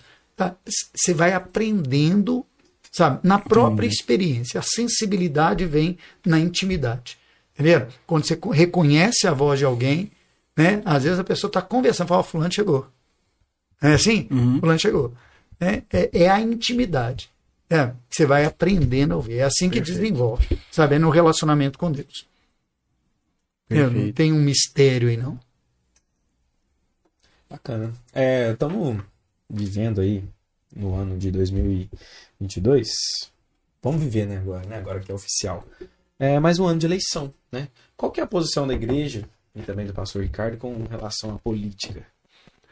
A, a, a nossa igreja é completamente enganjada na política. Eu falo, nossa igreja é Sim. é quadrangular em geral, sabe? Uhum. É, em, em, Minas, né, em Belo Horizonte, foi em Belo Horizonte, Minas, foi uma das primeiras, foi a primeira igreja, na verdade, sabe, a, a entrar, sabe, a ter pastores eleitos, né? é, em um tempo de perseguição, foi como passou Mário de Oliveira. Né? Então hoje nós, nós somos uma igreja enganjada, há 40 anos nós temos uma cadeira no Congresso, sabe, e na Assembleia, né? Então, é, nós somos muito enganjados nisso, porque nós entendemos que a política, sabe, não é uma coisa fora da igreja, que todos nós estamos inseridos nela, de uma forma ou de outra. Sabe? Nós fazemos parte dela. E, ao contrário, assim, a igreja pode opinar em um tanto de coisa. Muita gente acha que na política não. Sim. Né? Então nós pensamos diferente. Não, a uhum. igreja precisa estar principalmente na política, onde leis são criadas, onde, onde é implantado uma série é, de regras né, que at nos atingem diretamente. Com certeza. É, nos atingem diretamente, como cidadãos. Então, tem que estar lá é pessoas de bem mesmo. Né? Um dia eu ouvi uma frase até de um, de um homem aqui de Pompéu. Ele falou, pastor Ricardo, se os bons não entrarem, os maus tomam conta. Uhum. Né? Na época ele queria que eu me candidatasse, eu disse para ele, não, não, não, eu não entro. Sou enganjado, mas não tenho a Não tenho vontade nenhuma. Eu, não é que, não é por vontade, eu entraria se Deus me direcionasse. Entendi. Assim, é hora de você entrar, sabe? Ou se não tiver um nome. Ah, é, é, na, na... Mas você tem eleito representantes lá, né? Temos. temos. Tem eleito, né? Hoje temos. você fala. É, é, no Congresso, na Assembleia, na, na, na, Câmara em Belo Horizonte, ah, tá. uhum. né? Temos aqui, Aqui desde- também. em Pompéu, não, é, o nosso candidato não foi eleito, né? Certo. né? Mas nós somos é, completamente ativos na Câmara, Uhum. entendeu? Aquela, aquela lei de. eh, Eu não sei, eu não estou muito bem informado dela, mas uma lei de, de, de lugar que poderia, não poderia ter mais o carnaval ali, ela tem a ver com a igreja, não tem? É, é, mas tem, mas não, não foi uma lei contra o carnaval especificamente. O que que- Teve uma, é uma grande eu- confusão em cima disso. É porque teve uma época em que é, eles montavam o palco é, ali na, na, na, na esquina de Dona Joaquina com Padre João Porto. sabe? Então eles colocavam um palco ali, fechando a João, nem fechando a João Porto, era na Dona Joaquina mesmo, e ficava tudo para frente. A igreja ficava nas costas do palco na- nas Certo. costas do palco. E ali a gente começou a ter um- uma série de problemas. Era o lugar que o pessoal ia urinar, sabe? Ah, tá. que e, e, procurava para urinar, para fazer baderna, para fazer bagunça, entendeu? E nós não tínhamos acesso à igreja. Na época não tinha as outras ruas abertas, né? A gente não Verdade. tinha acesso. E aí nós, é, então, pedimos, né? É, fomos conversar na Câmara e pedimos que entrassem, nos ajudassem com respeito a isso. Né? Então se colocou 100 metros né? É, é, 100, 100 metros, depois passou para 40 metros, um negócio assim, da, da, da porta da igreja que não fechasse, que não impedisse ali. Entendeu? Uhum. Só que uma da, da- da- dos vereadores na época colocou que seria um raio de 100 metros. Entendeu? Ah, tá. Ele colocou como se fosse raio. Mas não é raio. Né? Não tinha nada a ver com raio. Era Aí, no só- caso, é só para não 50 fechar. para cada lado. É, entendeu? E, e- e não era essa a, a proposta também, não. Sabe? Era só para não fechar. Uhum. Entendeu? Não é fechar, não era, a gente não era contra os eventos, nem nada disso, era só para não fechar. Aí isso gerou, numa época aí, uma grande, uma grande polêmica. que Nós É, fomos lembro. lá, né? E, e- e- e fomos lá e, e conversamos e, falamos no plenário para esclarecer isso. Mas essa foi uma das grandes conquistas como igreja Sim. como igreja, sabe? Porque é, um- na primeira votação é, foi todo mundo votou a favor. Quando chegou para o Joaquim, na época o Joaquim é, não quis, né? Ele estava é, indeferindo, é, ele estava indeferindo ah, o, o projeto. Aí voltou Volta para a Câmara. para a Câmara para votar, né? Aí quando voltou para a Câmara, que o- o- o- os, os vereadores do prefeito iam votar contra, a igreja foi. Entendi. Aí quando a igreja foi, que estava todo mundo lá, inclusive eleitores deles, né? Aí eles votaram todo mundo a favor. Peidar na farofa. Só pessoal, antes de continuarem, eu só queria agradecer que um Pix que chegou para nós, Ó, tem o Picles. um grande admirador nosso, É. doutor Evângelo. Amigo. Ó, saudade de você, meu querido. Amigão. Muito obrigado. Infelizmente? Manda pergunta aí, doutor. Manda pergunta Mandou pra gente. chat, não? Mandou nada, nada. Inteligentíssimo, né? Ele é. o Ele cara. é extraordinário. Manda pergunta pra gente aí, doutor. Amigão. Então, isso é uma puta conquista mesmo, eu concordo, cara. Porque, né, pelo que você falou, não tinha nem como entrar na igreja. Não tinha. Vocês tinham que dar a volta lá pelo hotel. É, não tinha, não tinha, não tinha acesso, era, era complicado. A gente tinha que dar ir, ir lá em cima, passar, passar lá no João do Biscoito, poder vir na rua Sim. escura, sabe? E, e muita gente de bicicleta Aham. e tal, ter passar. Então, assim, era uma, uma questão complicada. Né? Nessa época também já tinha o comércio ali do Lava Jato, que também ficava Sim. prejudicado Com né? certeza. com- quanto a isso. Quando a gente faz a festa das cores hoje, a gente tem toda a preocupação com isso. Entendeu? Com, com não causar, tentar não causar. Essa que teve agora? É. Não te- tentando não causar transtornos né, aos moradores. Dessa vez lá o cara até montou o palco no lugar errado, que eu tinha pedido para não montar. Né? Ele montou no lugar errado, ele fechou uma rua que eu tinha pedido para não fechar. Tá? Falei assim, não feche isso aqui, porque isso, isso- que nós já passamos por isso, nós não queremos causar esse transtorno aos outros. Né? Ele acabou fechando lá. Mas é, é, era esse, esses os problemas que a gente enfrentava ali. Na época, carnaval era impossível. Sim. né? sim. Na época, carnaval, a gente ficava uma semana sem entrar na igreja. Nossa. Né? Era uma semana. A gente fazia culto em escola. E a né? igreja de vocês tem mais de um culto por dia, né? Tem. Né? Na, Então, é. nós temos três cultos, né? na quarta, Uhum. dois cultos. Entendeu? Então era muito complicado. E naquela, na, naquela época, não tinha esse tanto de culto naquela época. Sei. Tá? Mas o pessoal já nem ia mais. Sabe? Nessa época não, não ia. Pastor, já vi acontecer, quando eu frequentava a igreja, de a gente falando de política, pessoas indo buscar votos na igreja. E geralmente essas pessoas, elas tendem, elas tendem a nos frustrar depois. É, geralmente é, elas vão na igreja só ali durante o período eleitoral. Você já se frustrou com alguém ou, ou as pessoas que, que você escolheu apoiar, elas continuaram do seu lado? Ah, não, Cleiton, nós, nós vivemos isso é, é, em, várias, em várias etapas. Né? Uhum. O que nós nunca vivemos quando elegemos os nossos. Entendeu? Como hoje nós temos, são pastores, são quadrangulares, esses, né? São, eles entendem até e tem uma fala assim: essa cadeira não é nossa, essa cadeira é da quadrangular. A gente Perfeito. ocupa ela por um tempo. Só vai mudar o representante. Só o representante. Porque é a igreja que elege. Entendeu? Então, é, e hoje a igreja também entende isso. Né? Mas nós, nós é, vivemos frustrações. Entendeu? É vivemos. Houve, um- houve uma época em que é, nós elegemos né, um candidato e ele se virou contra a igreja. sabe? Contra? contra a igreja. Se virou contra a igreja. Né? Mas nós esperamos. O nosso papel foi só esperar.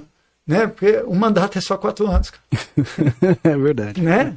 Depois a gente assume a cadeira de novo. Uhum. Entendeu? Então, assim, a maior, a maior besteira de um, de um político, né? de um- uma pessoa que depende de votos, é essa. Né? É, é se virar contra alguém que, Que apoiou. que o apoiou Com certeza. né? De, de, de alguma forma o trair. Então não é besteira, só, é só quatro anos, cara. Né? É só quatro anos, passa. É, tá muito rápido.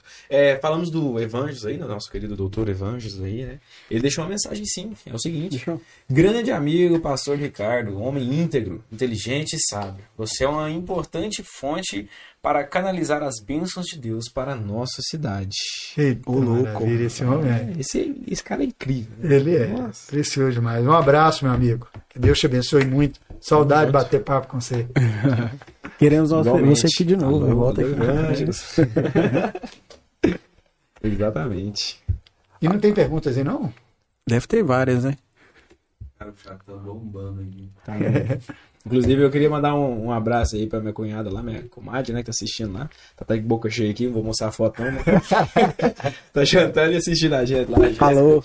Muito bem. Ah, A Grande Gabriela perguntou: o prédio, o prédio lá da igreja, né? Vai ser só, vai ser para uso somente da igreja? não, não. Ele, ele tem uma finalidade também com a sociedade. Sabe, a gente tem um- Interessante. a gente tem um, um projeto muito bacana, né, que a gente desenvolveu ele em 2011, em 2011, e a gente quer voltar a trabalhar com ele.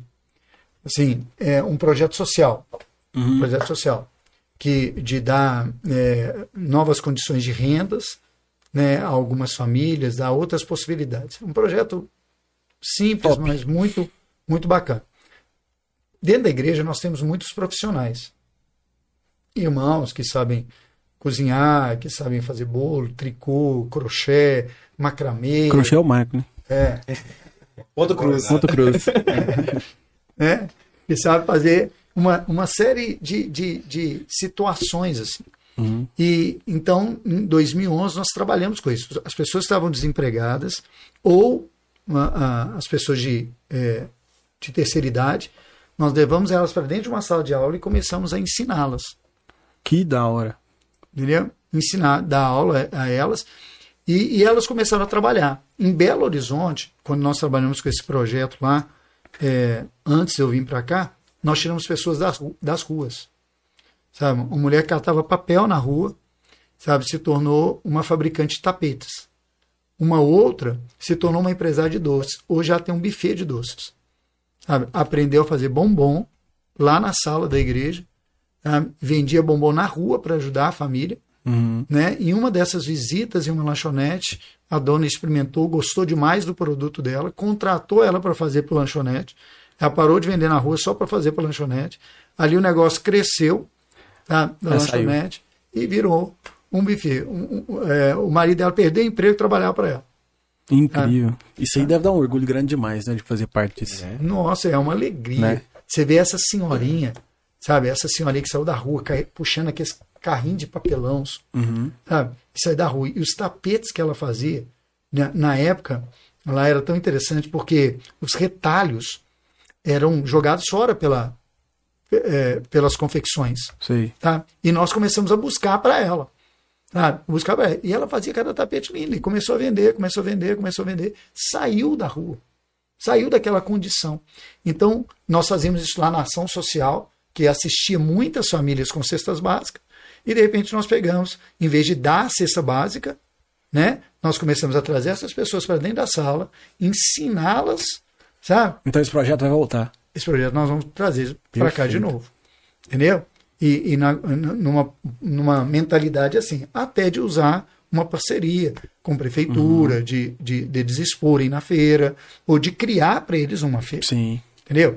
Então, eu- o que eu te falo, na unidade, Isso é muito positivo, né? nó- nós temos um- uma mega de possibilidades, entendeu? Com uma, uma visão de servir, entendeu? Então, é, entre esses outros projetos de, de violão que existe já na cidade, né? É, outros é, aula de canto, Sei. né? E outras outras nós temos salas hoje, né? Nós temos condição Agora é de possível. né? trabalhar. Agora é possível. Fala, Leandro. É... Hum, Deixa eu localizar a pergunta. Se não tiver, eu tenho, hein? Eu também. também. Tem algumas. É, o chato tá bombando é, difí- é fácil perder mesmo. Pastor, só- eu vou enquanto ele procura. O senhor não acha que isso seria mais efetivo se o senhor não fosse o cara lá na cadeira, não? Como? Não entendi. Porque, igual você falou, né, que, que, que a igreja ela envolve muitos projetos, ela tá muito nisso e sempre tem alguém ocupando uma cadeira dentro da política. Você não acha que seria que você poderia fazer mais e mais lá, não? Se, se você fosse esse, esse cara? Ô, Cleis, assim, é, bom, eu, eu, eu acredito, que, assim, hoje nós tem- estamos trabalhando para colocar um discípulo, sabe, lá, Aham. né, um discípulo. Então, assim, nós temos, por exemplo, para Pompéu, eu tenho um tanto de projeto, cara, Pois é, é por isso que eu tô falando. é, eu tenho um tanto de projeto para isso, sabe, pra com a visão de, de tornar Pompéu a cidade mais segura do Brasil. Sabe? Um projeto efetivo, um- uma coisa simples, completamente capaz de ser feito. Tá? Sim. Capaz de ser feito. É, um- uma visão do turismo. Mas eu, eu vejo dessa forma, sabe? A possibilidade de ter outro. Sim. Nas últimas eleições, se perguntar assim, o senhor não vai entrar? Não entrei porque o Oséias é um cara que eu confio, sabe? Achei Sei. que ele ia fazer um- uma coisa, para mim não fazia sentido concorrer com um cara que eu votaria nele. Entendeu? Que eu Você, você não tem- acreditava. então você não queria ir de vereador, você já queria ir para prefeito. Não, não. Na, na, na vereança, né, na, na, dentro da Câmara, é, eu sei que, que, que eh, na época que surgiu essa possibilidade, os meus líderes falaram comigo, não vá, Uhum. sabe? Não vá. É, aí eu perguntei até por quê. Falei, por quê? Falei assim, cara, tem uma coisa na política que você só vai entender entrando, sabe? É o partido. Ah, tá. A hora que você entrar, já parte. Você tem uma liderança geral. O Tá? partido. Você tem, você tem uma influência total. Mas a hora que você escolhe um partido, já parte. Entendi. Faz Entendeu? sentido mesmo. Faz sentido Então, mesmo. assim, porque às vezes as, as pessoas, é, o, que eu falei da divisão, Uhum. sabe? Elas ficam.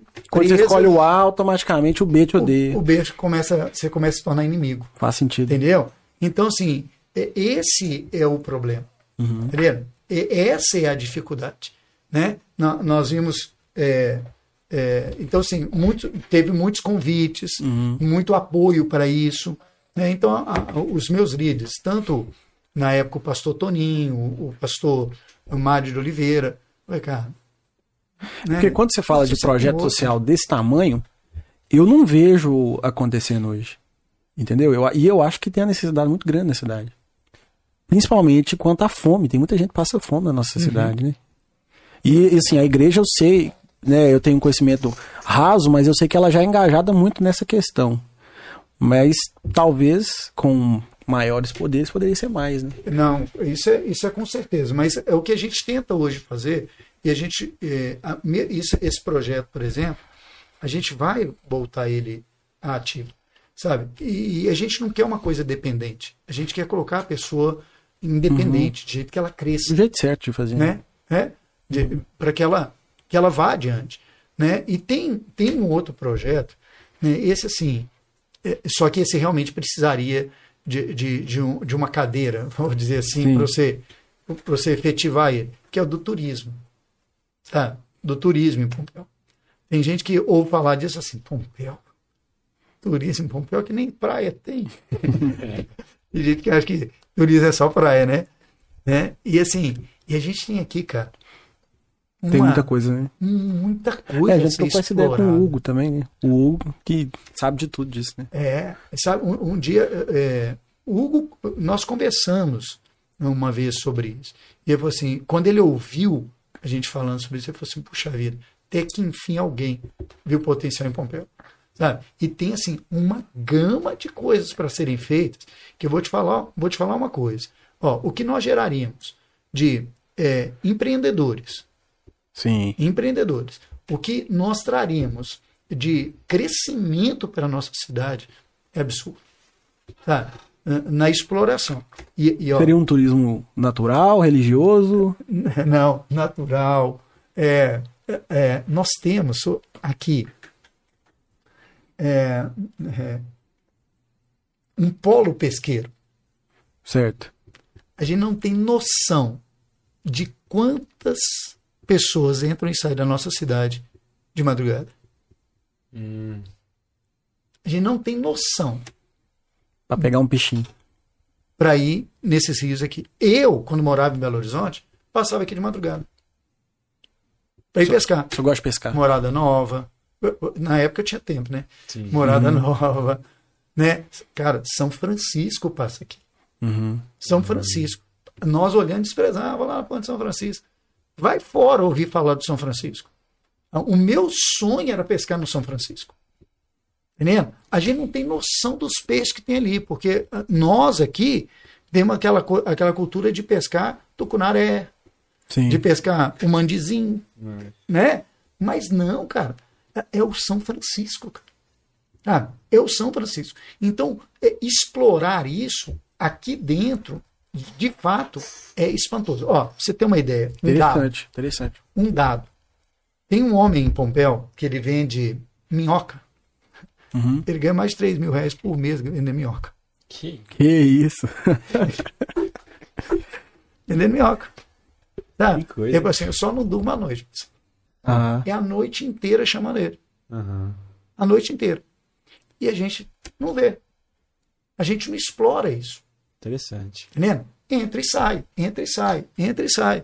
Ah, Sábado mesmo eu tava tomando café na padaria de manhã, né? Acordei bem cedo pra poder fazer um favor pra minha mãe. Eu, é, na padaria lá, eu encontrei um dos irmãos pássaros lá, né? Os irmãos Pompeu, Uhum. né? E escutei os caras junto com eles lá. O, é The 5 AM, não sei quem, fala- conversando em inglês lá. Ou seja, os caras que vêm de fora pra poder observar Cara. os pássaros, né? Então. Ah, eles falaram que gente de. Sim, Da Europa eu quase fui- toda, eu né? tipo assim, "Não, eu quero falar com eles, eu quero falar. Essa coisa feita muito rápido, eu acho que tava na hora de. Passarinhar. É, passarinhar. Você falar. Hi. Pro. Do not understand, my friend. Olha, gastou, gastou. Please. Você achou aí? Você achou aí? Ah, eu achei. Achou? É, a Cristiane Mara Ribeiro Maciel, foi naquela hora que a gente tava falando do, do carnaval, né? Ela mandou pergunta, mandou é, pedido. Pastor, explica para todos o significado do carnaval. Então, o carnaval, é, o carnaval, Cristiane, ele, é, ele tem um, um contexto, sabe? É de festa da carne. Sim. É a festa da carne. É, é, é onde tudo é liberado. Desanda. sabe? E, e assim, é isso aí. completamente. né? completamente. E, e, e, e- e, biblicamente falando, o carnaval era a festa que os demônios fizeram os três dias quando Cristo morreu. Isso eu não sabia. Tá vendo? Quando ele morreu, houve festa no inferno. Opa, vencemos a festa da carne. Uhum. Tá tudo resolvido. Só que nos três dias que ele morreu, ele estava pregando ao Espírito em prisão. É uma coisa extraordinária aí, viu? Nessa, nessa entendimento.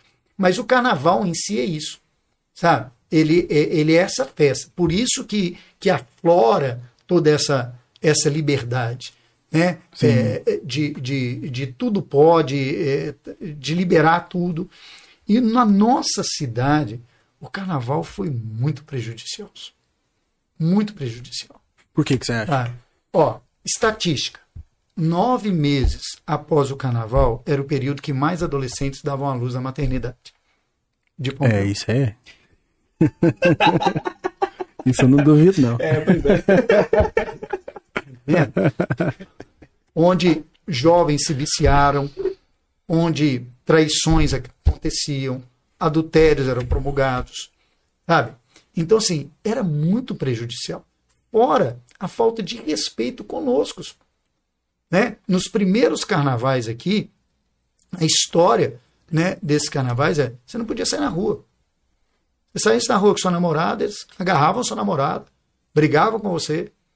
Eu não tinha respeito. Assim, quando é tá que em dia normal aqui em, em Pompéu, você vê alguém de sunga na rua? Uhum. Isso é fato. De calcinha e sutiã. Entendendo? Uhum. Então, assim, é, era completamente, sabe, é, é, desrespeitoso conosco. Né? As pessoas que vinham de fora não tinham nenhum compromisso com a gente. É. É, né, nenhum compromisso. E a gente iludido por causa de um suposto dinheiro que nem aqui ficava. Entendeu? É, não era daqui, né? Embora. Entendeu? Então, assim, é, foi muito prejudicial à nossa cidade. Então, acho que uh, programas sérios que visam crescimento e abençoar a nossa cidade valem muito mais que isso. Então, durante seis anos, nós oramos mesmo, sabe, pelo fim do carnaval. Sabe? E quando eu conversava com a população mesmo, moradores da cidade, ninguém queria. Eu disse, não, a gente não, não gosta disso aí. Quem gostava era a juventude. Né? Sim. A juventude tinha um prazer naquilo ali. Mas uh, uh, os de fora não. Uhum. Né? Fora uma outra, outra, as outras situações que alguns ficavam encantados, mas que era alugar suas casas, Sim. ganhar o dinheiro em uma semana para é, ficar Voltava, tava, fora. Tava tudo arrebentando a casa. Tudo arrebentado. Né? Então, assim, é, é, foi muito prejudicial nesse sentido, mas esse é o sentido do carnaval. Entendeu? Então ele, promulga uma coisa muito, muito prejudicial. Tem outra pergunta falando de carnaval também, do Wagner Bruno. Ele fala assim, pastor, como você vê a influência do carnaval na cidade? É, é meio que isso, né? É. Foi respondido, né? Era completamente prejudicial, nosso Deus. Sabe? Era, era impressionante. Mas nem Pode economicamente era bom? Não, não, tem isso. Não tem, não tem dinheiro e economia que recompensa essas coisas, não. Eu, Entendi. Não tem. Sabe? Uma sociedade forte é feita de famílias fortes. Uhum. Depois você pode usar o dinheiro todo mundo para combater é, as drogas, você não consegue. A doença e tudo mais. Entendeu? A, a, quantas portas se abriram aí uhum. nessa, nessa pessoas que foram, ficaram viciadas em bebidas. Entendeu? É, não, não tem lógica. E eu lembro de ver uma vez uma parada que foi muito comentada. Eu não sei se foi a igreja quadrangular, mas tinha um pessoal que evangelizava no meio do carnaval, né? Tinha. Não, não era daqui, eles iam de fora. Era de fora. Eles iam de fora. Sabe, era o pessoal da Jocum. Né? Uma vez nós até os hospedamos na igreja, né? Para que eles pudessem fazer esse trabalho. E a Jocum tinha um trabalho muito forte. Você acha que isso é válido?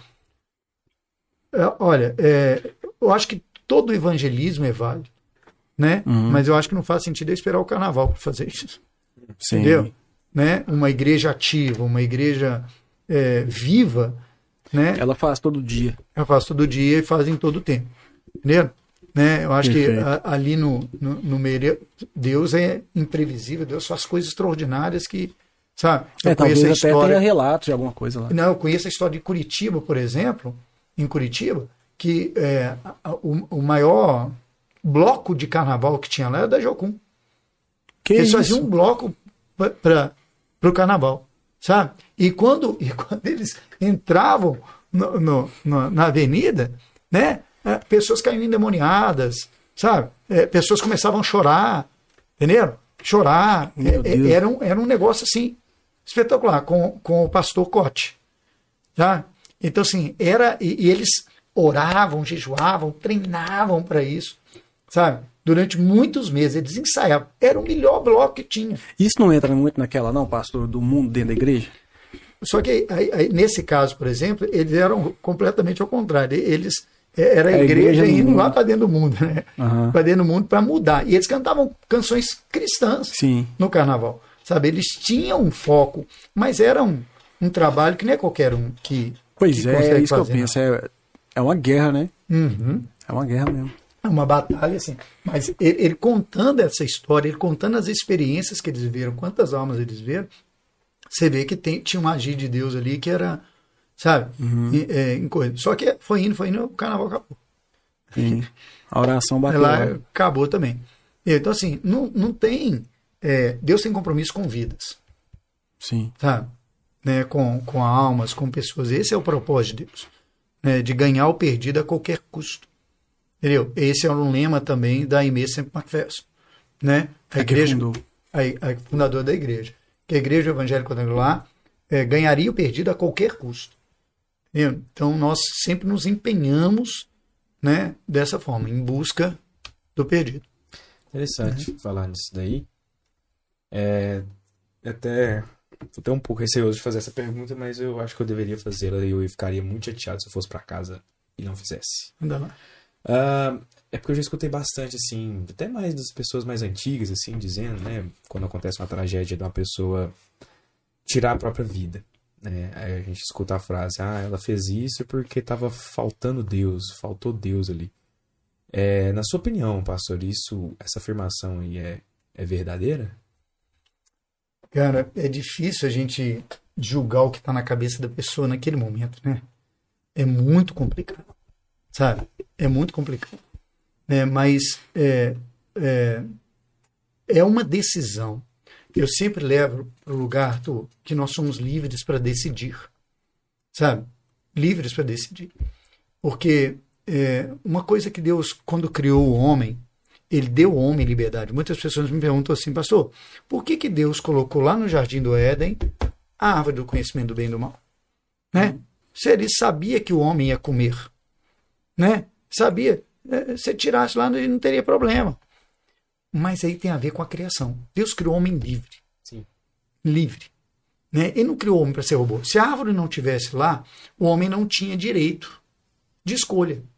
E o homem sempre teve o direito de escolha. Sempre. O céu, ele está acessível a nós, através de Jesus. Mas a escolha é nossa. Cada um escolhe.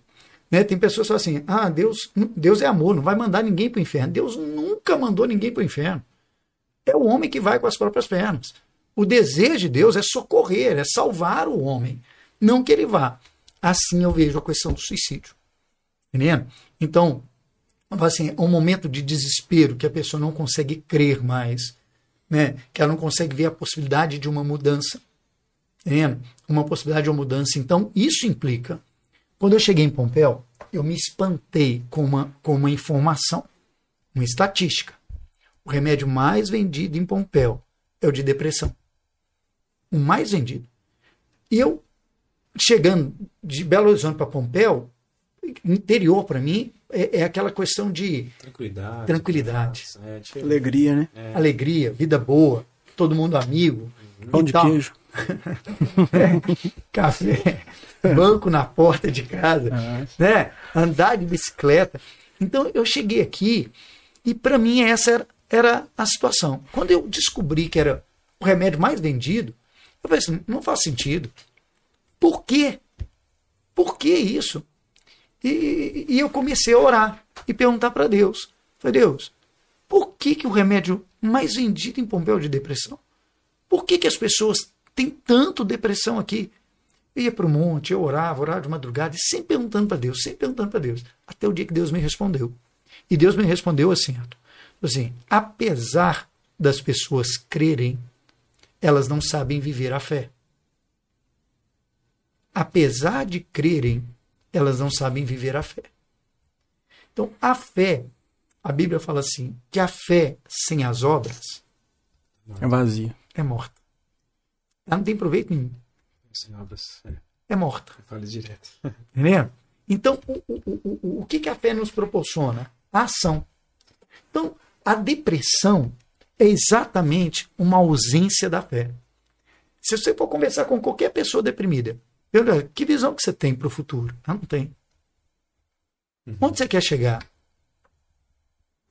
Não tem. Não quero. Conversei com um menino de 13 anos em Abaité. Falei, cara, onde você quer chegar? Ah, não sei. Tá trancado no quarto. Sim. Eu, trancado no quarto. O que que nos motiva? O que que motiva essa equipe aqui? É pensar no, no Pote Preto crescendo. Tem alvos, lugares que vocês querem alcançar. E isso impulsiona.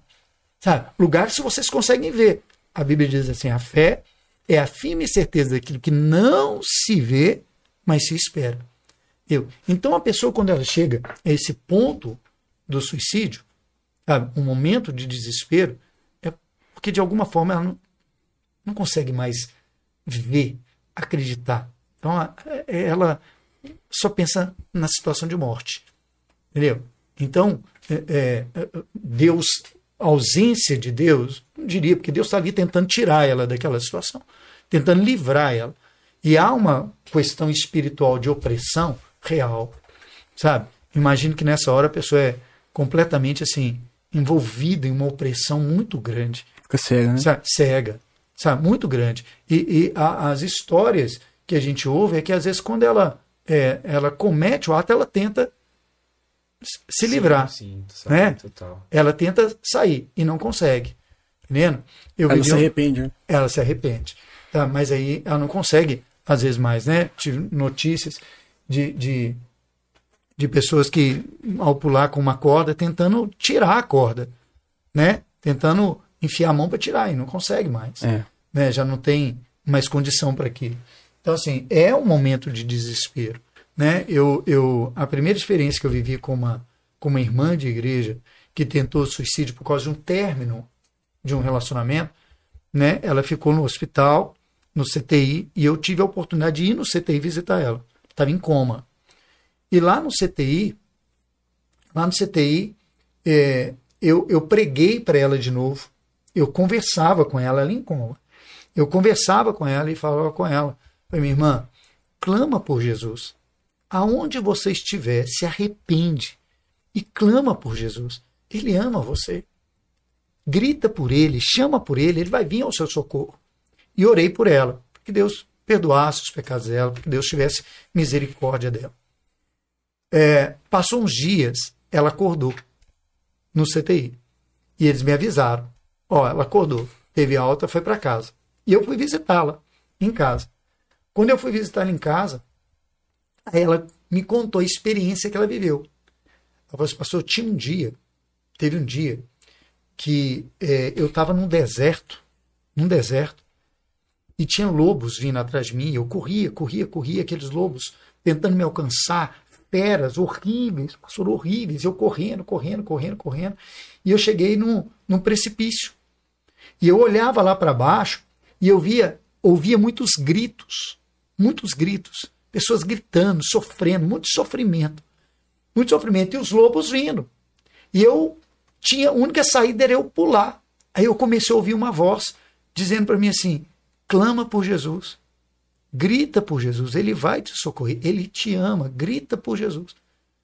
E naquela hora, pastor, eu dobrei os meus joelhos e clamei por Jesus. Depois eu só lembro de acordar no hospital. Olha, só, incrível, né? Doideira, né? é? Doideira. Ah, Doideira. essa, essa irmã né, viveu esse, esse milagre. E eu vivi a experiência da fé. Uhum. Entendeu? Da fé ali. Fé em ação, né? A fé em ação. Exato. Né? Então, é, é, é, é duro você pensar numa, numa pessoa assim. Eu sofro horrivelmente quando eu penso, sabe, em uma pessoa tirando a própria vida. Aham. É. Inclusive, é, se tiver alguém aí que esteja nos escutando, né, que chegou a pensar nessa possibilidade de tirar a própria vida, procura qualquer pessoa próxima e de confiança sua, tá? É isso aí. É, Amém. você não precisa passar por isso sozinho. Você pode buscar ajuda sim e deve. Não guarde isso para você. Se você chegou a pensar em tirar sua própria vida, cara, tem alguma coisa errada. Então, procura falar, procura que seja escrever, você tem recursos próximos a você, você tem uma base aí, com certeza, sua família, amigos, seja quem for. Então, né, lógico também, você tem um ser superior aí, que é o nosso Criador Deus, que você pode abrir seu coração, que Ele conhece as intenções do seu coração, e com certeza te ajudará nesse sentido, né, nessa, ou nessa falta de sentido da sua vida. Uhum. Então, por favor, não se mate. Amém.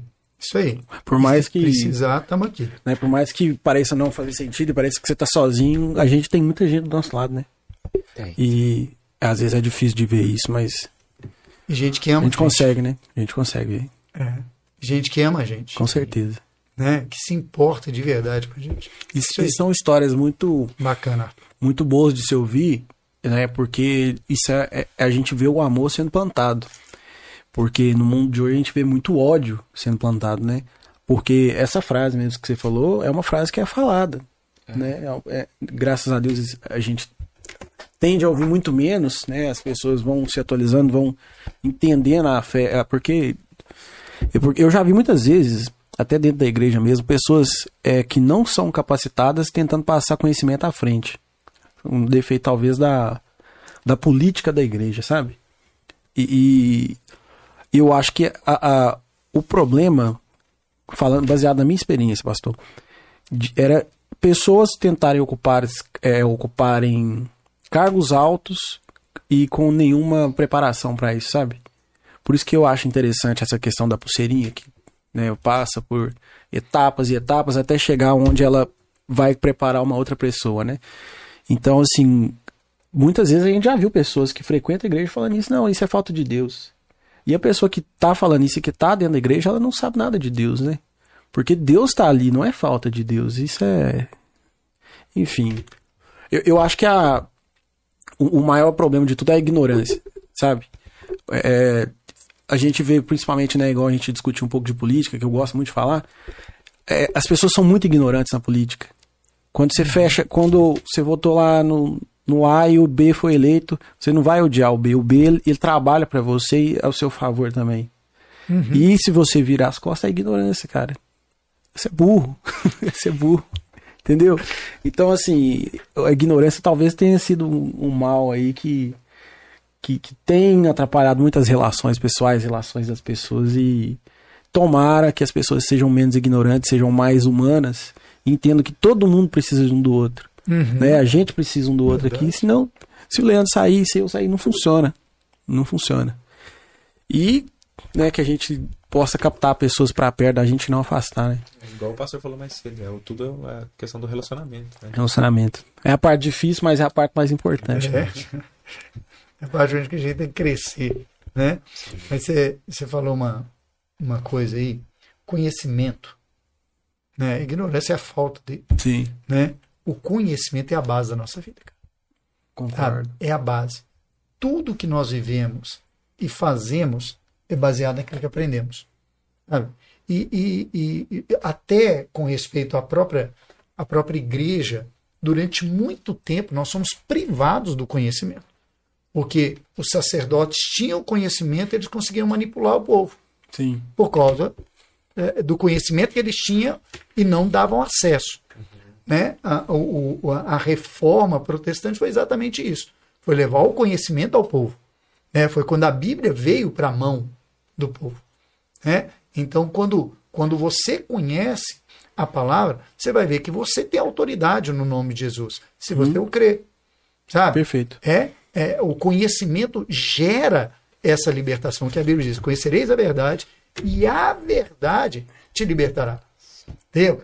Isso é em todas as áreas. Eu vi uma experiência tão legal com esse negócio. Você sabe quando que uma coisa se torna verdade para nós? Quando? Já parou para pensar nisso? Fala, não vou Hã? completar não.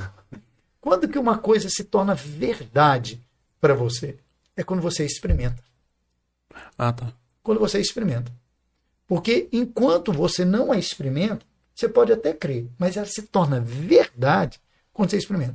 Você já viu como que o pessoal acha água? Aqueles furador de poço artesiano, furador de serra, como é que eles acham água? Sabe onde que vai furar para ter água? Você já viu? Eu acho que eu já vi, tipo, um, um galho, não sei, que Isso. você pega ele assim, torta e enverga, não sei. Exatamente. Exatamente. Né? Um, Como dia, um dia me deu essa curiosidade. Falei assim, gente, como é que num terreno desse tamanho o cara sabe onde que ele vai furar? Uhum. Né? Que, que vai ter água. Eu perguntei, como é que.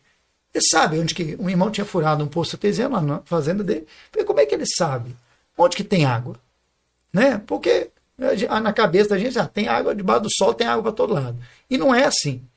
Né? Então, assim, onde que, como é que ele sabe? Eu falei assim, pastor, ele pega um galho, né? O bom é de goiaba. Aí ele sai andando assim, em forma de Y, ele segura, sai andando, e onde que tem água, o galho vira. Quando ele me falou isso, Que doideira. eu olhei assim, olhei assim, assim, É nada. é nada. para com isso, ser mentiroso. Tá me gastando. É, para lá que você é mentiroso. Depois, não é verdade, pastor. É verdade. Falei assim, como é que um galho vai mostrar onde tem água, cara? O galho tem cérebro, velho. Que, que coisa é essa? Ele tem entendimento, estudou alguma coisa? Ah, como é que um galho vai mostrar? Não, Você está não. Aí foi lá e passou a mão no facão, rapaz. Eu falei, não, só tô brincando. Pera aí. Não. Calma, Vem calma, calma. Vem que eu vou te mostrar. Aí eu fui lá e cortou um galho de árvore lá, um Y, forma de Y, segurou, tem um jeito certo de segurar. Tem um jeito Com as certo de duas mãos. segurar. É, é, você tem que pegar ele assim, ele apontando para lá e segurar assim. Né? Aí ele foi andando, foi andando, chegou em determinado lugar, o galho virou. O galho virou Pra baixo. para baixo, apontando para baixo, né? Aí eu olhei para ele assim, falei assim, não, você que virou o galho, cara. Você que virou o galho. Eu falei, não foi, pastor. Não foi, olha aqui, ó, vem cá. Aí ele segurou, segurou, travou o galho, travou mesmo com a, aqui, ó, vou segurar para você ver, travou mesmo com a unha assim, ó, foi andando, andando, aí o galho pegou e virou a ponto de torcer na mão dele Nu. De torcer. Da, da casca saía assim na, unha dele, assim, ó. Tá? De torcer. Aí, quando eu via aquilo, eu olhei para ele assim e falei assim: sai dele.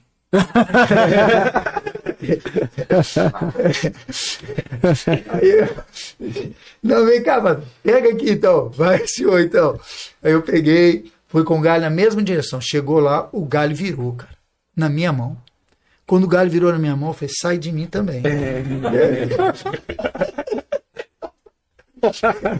Aí, aí eu comecei, sabe, eu experimentei aquilo. Então, hoje, quando a pessoa fala comigo, eu falo, não, é verdade, cara. É verdade, é desse jeito mesmo. Sabe? Então, quando o cara fura ali, ele fala, olha, não sei a profundidade que tá, mas o maior po- ponto de água é aqui. Né? Então, os mais diferentes cruzam, né? fazem um cruzamento lá para saber se é ali mesmo ou se tem algum outro ponto. Então, assim, uma verdade. Assim também é a verdade para nós. Entendendo? Quando você experimenta aquilo. Né? Então, é, é, é, por que, que a gente impõe as mãos sobre os enfermos para orar por eles? Por que, que a gente unge com óleo? Porque a Bíblia mandou. Porque Certo. Jesus mandou. Né? Unja com óleo, impõe as mãos sobre os enfermos. Né? E a oração da fé salvará o enfermo. Então, a gente faz porque crê em Jesus. Quem não crê, não faz. Meu, a fé é assim. Quando você experimenta o milagre, se torna uma verdade. Sim. Tá? Se torna uma verdade. Jesus falou assim: você vai entrar no seu quarto para você orar. Quando você for orar, entra no quarto, fecha a porta e ora em secreto. Teu pai que te vê em secreto te recompensará. Aí, uma pessoa que não conhece, ouve isso, ah, eu não sou nem digno de falar com Deus. Né? Deus não vai ouvir a minha voz de um pecador. Né? Não vai me ouvir. Quando ele vai lá e vive a experiência, nossa, E passa a ter certeza, né? é verdade. Sabe? É verdade. Quando- como você perguntou antes, né? A gente fala muito assim, Deus falou comigo. Eu sou assim, Deus, mentira dele, eu vou ficar falando com esse cara isso. Sabe? Esse pecador, Deus não fica falando assim com ninguém, não. Até o cara experimentar. Perfeito. Né? Quando ele experimenta, é verdade. Aí, Essa verdade, sabe, produz toda a libertação. Jesus, conhecereis a verdade, e a verdade te libertará. Sabe? Ele estava assim, experimenta. Sabe? Vem, experimenta o milagre. Aí você vai ver que é verdade. Falhando. Tá, uma pergunta da Mariana. que eu- Grandíssima! Não sei o que eu tava pensando nela aqui de velho. Que amanhã nós vai topar com ela, né? É, vai, é, vai Mas eu palestrar pensei também. até no abraço que eu vou dar amanhã. O que que ela perguntou? Mariana perguntou: o que o pastor acha da maioria dos evangélicos apoiarem um candidato que se diz cristão e incita tanta violência? Bandido bom é bandido morto, não é contramão do pensamento cristão. Você pode explicar? Sim. Específica. Mas é muito é por causa, ô, ô Mariana, o, o apoio hoje ao candidato, né, é muito pelos princípios, né, que ele adota. Mas ele como militar, né, ele tem essa, essa opinião muito muito séria e muito dura com respeito a isso, né?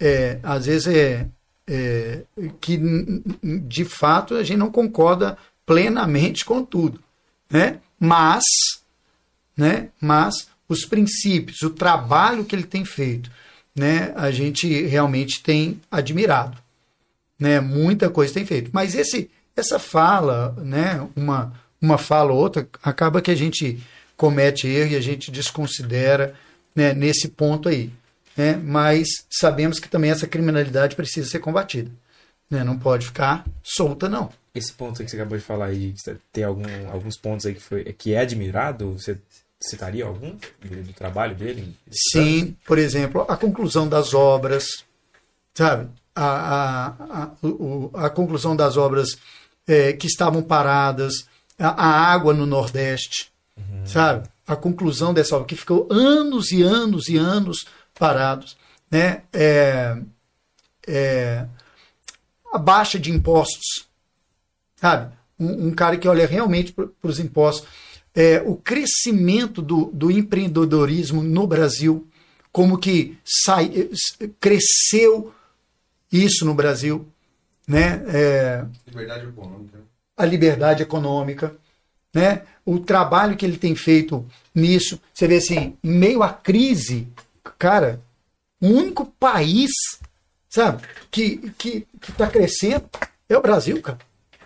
Entendeu? Não, é, não é possível que, que isso não é admirável, entendeu? Não é possível a simplicidade, entendeu? Entendi.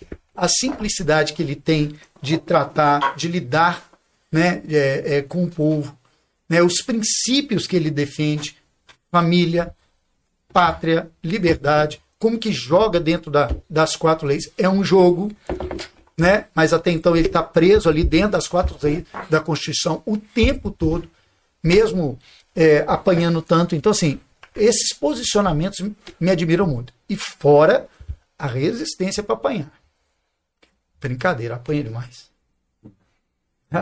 Pastor, você falou aí sobre, sobre um projeto de tornar Pompéu a cidade mais segura eh, do Brasil, né?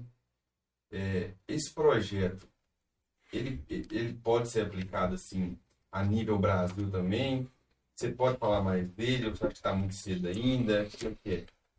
a única, única, assim, única coisa que a gente fica assim com receio de falar, né, é porque é, é, de, de, do projeto ser é, Copiado? assinado por outro, né? Mas, né, não tem, não tem problema de falar. É um, pro- é um projeto simples, né? E completamente viável. Já conversei com algumas autoridades sobre isso e ele é completamente viável, sabe? É, é, e não e, e aparentemente de um custo baixo. Hoje nós sabemos que é, quase em todo lugar tem câmeras, né? Ah, A gente anda pela cidade, você vai em shopping, banco, e, em todo lugar tem câmeras, né? E, e eu falo, por exemplo, em uma cidade pequena como Pompéu, essas câmeras serem cedidas, sabe, ao comando da polícia, vendo? Elas terem um, um link com, com o comando da polícia. Então, em qualquer lugar, o que acontecer, sabe, seria registrado. E os lugares que não tivessem seriam incentivados a colocar. Eu não estou falando do governo colocar, porque a gente pensa em segurança pública sempre vindo do governo, Certo. né? Mas não, na minha casa, sabe? É, os meus vizinhos, nós entramos em acordo e colocamos câmeras na rua, Na rua. monitorado pela polícia militar. Entendi. Entendeu? Cada um coloca. né? Duas na porta da sua casa, uma virada para lá, outra para cá. Entendeu? É, ou estrategicamente. Eu vi um, um projeto assim em Uberlândia. Tem um bairro lá que tem câmeras, postes com câmeras, sabe? É, câmeras e a plaquinha, câmeras monitoradas pela polícia militar. Entendeu? Mas todas colocadas pelos moradores. Eu não sei se na prática funcionaria, viu, pastor? Eu conversei, sabe, com. Porque se eu sou um traficante, eu não quero uma câmera na minha rua, não. Pois é. Mas o seu vizinho tem Mas sei lá, aí, aí vai colocar igual eu falo porque eu já vi o poste da rua da minha casa ser destruído pelo menos umas mil vezes. É. Um poste de luz. Poste de luz. Aí imagina a câmera, entendeu? Mas aí, aí da mesma forma, sabe assim, é, é, são os moradores colocando, né? Colocando. É lógico, se tiver um cara, ele já vai se declarar automaticamente. Mas, mas por É. que, que aquela câmera não fica naquele lugar ali? Né? Aham. Então, automaticamente, ele precisa ir para a campo, põe lá a polícia de uma vez. assim? Pôr lá, pôr lá uma viatura. né? Faz sentido. Faz sentido. É, t- teve um projeto assim, eu não sei, o olho nu, olho vivo, não Tem sei. olho vivo aqui, tem olho Tem, vivo. né? tem. É, tem olho vivo, só que ele é Exato, é. caríssimo. Sim, sim. Né? E ele não é da, da, da polícia, né?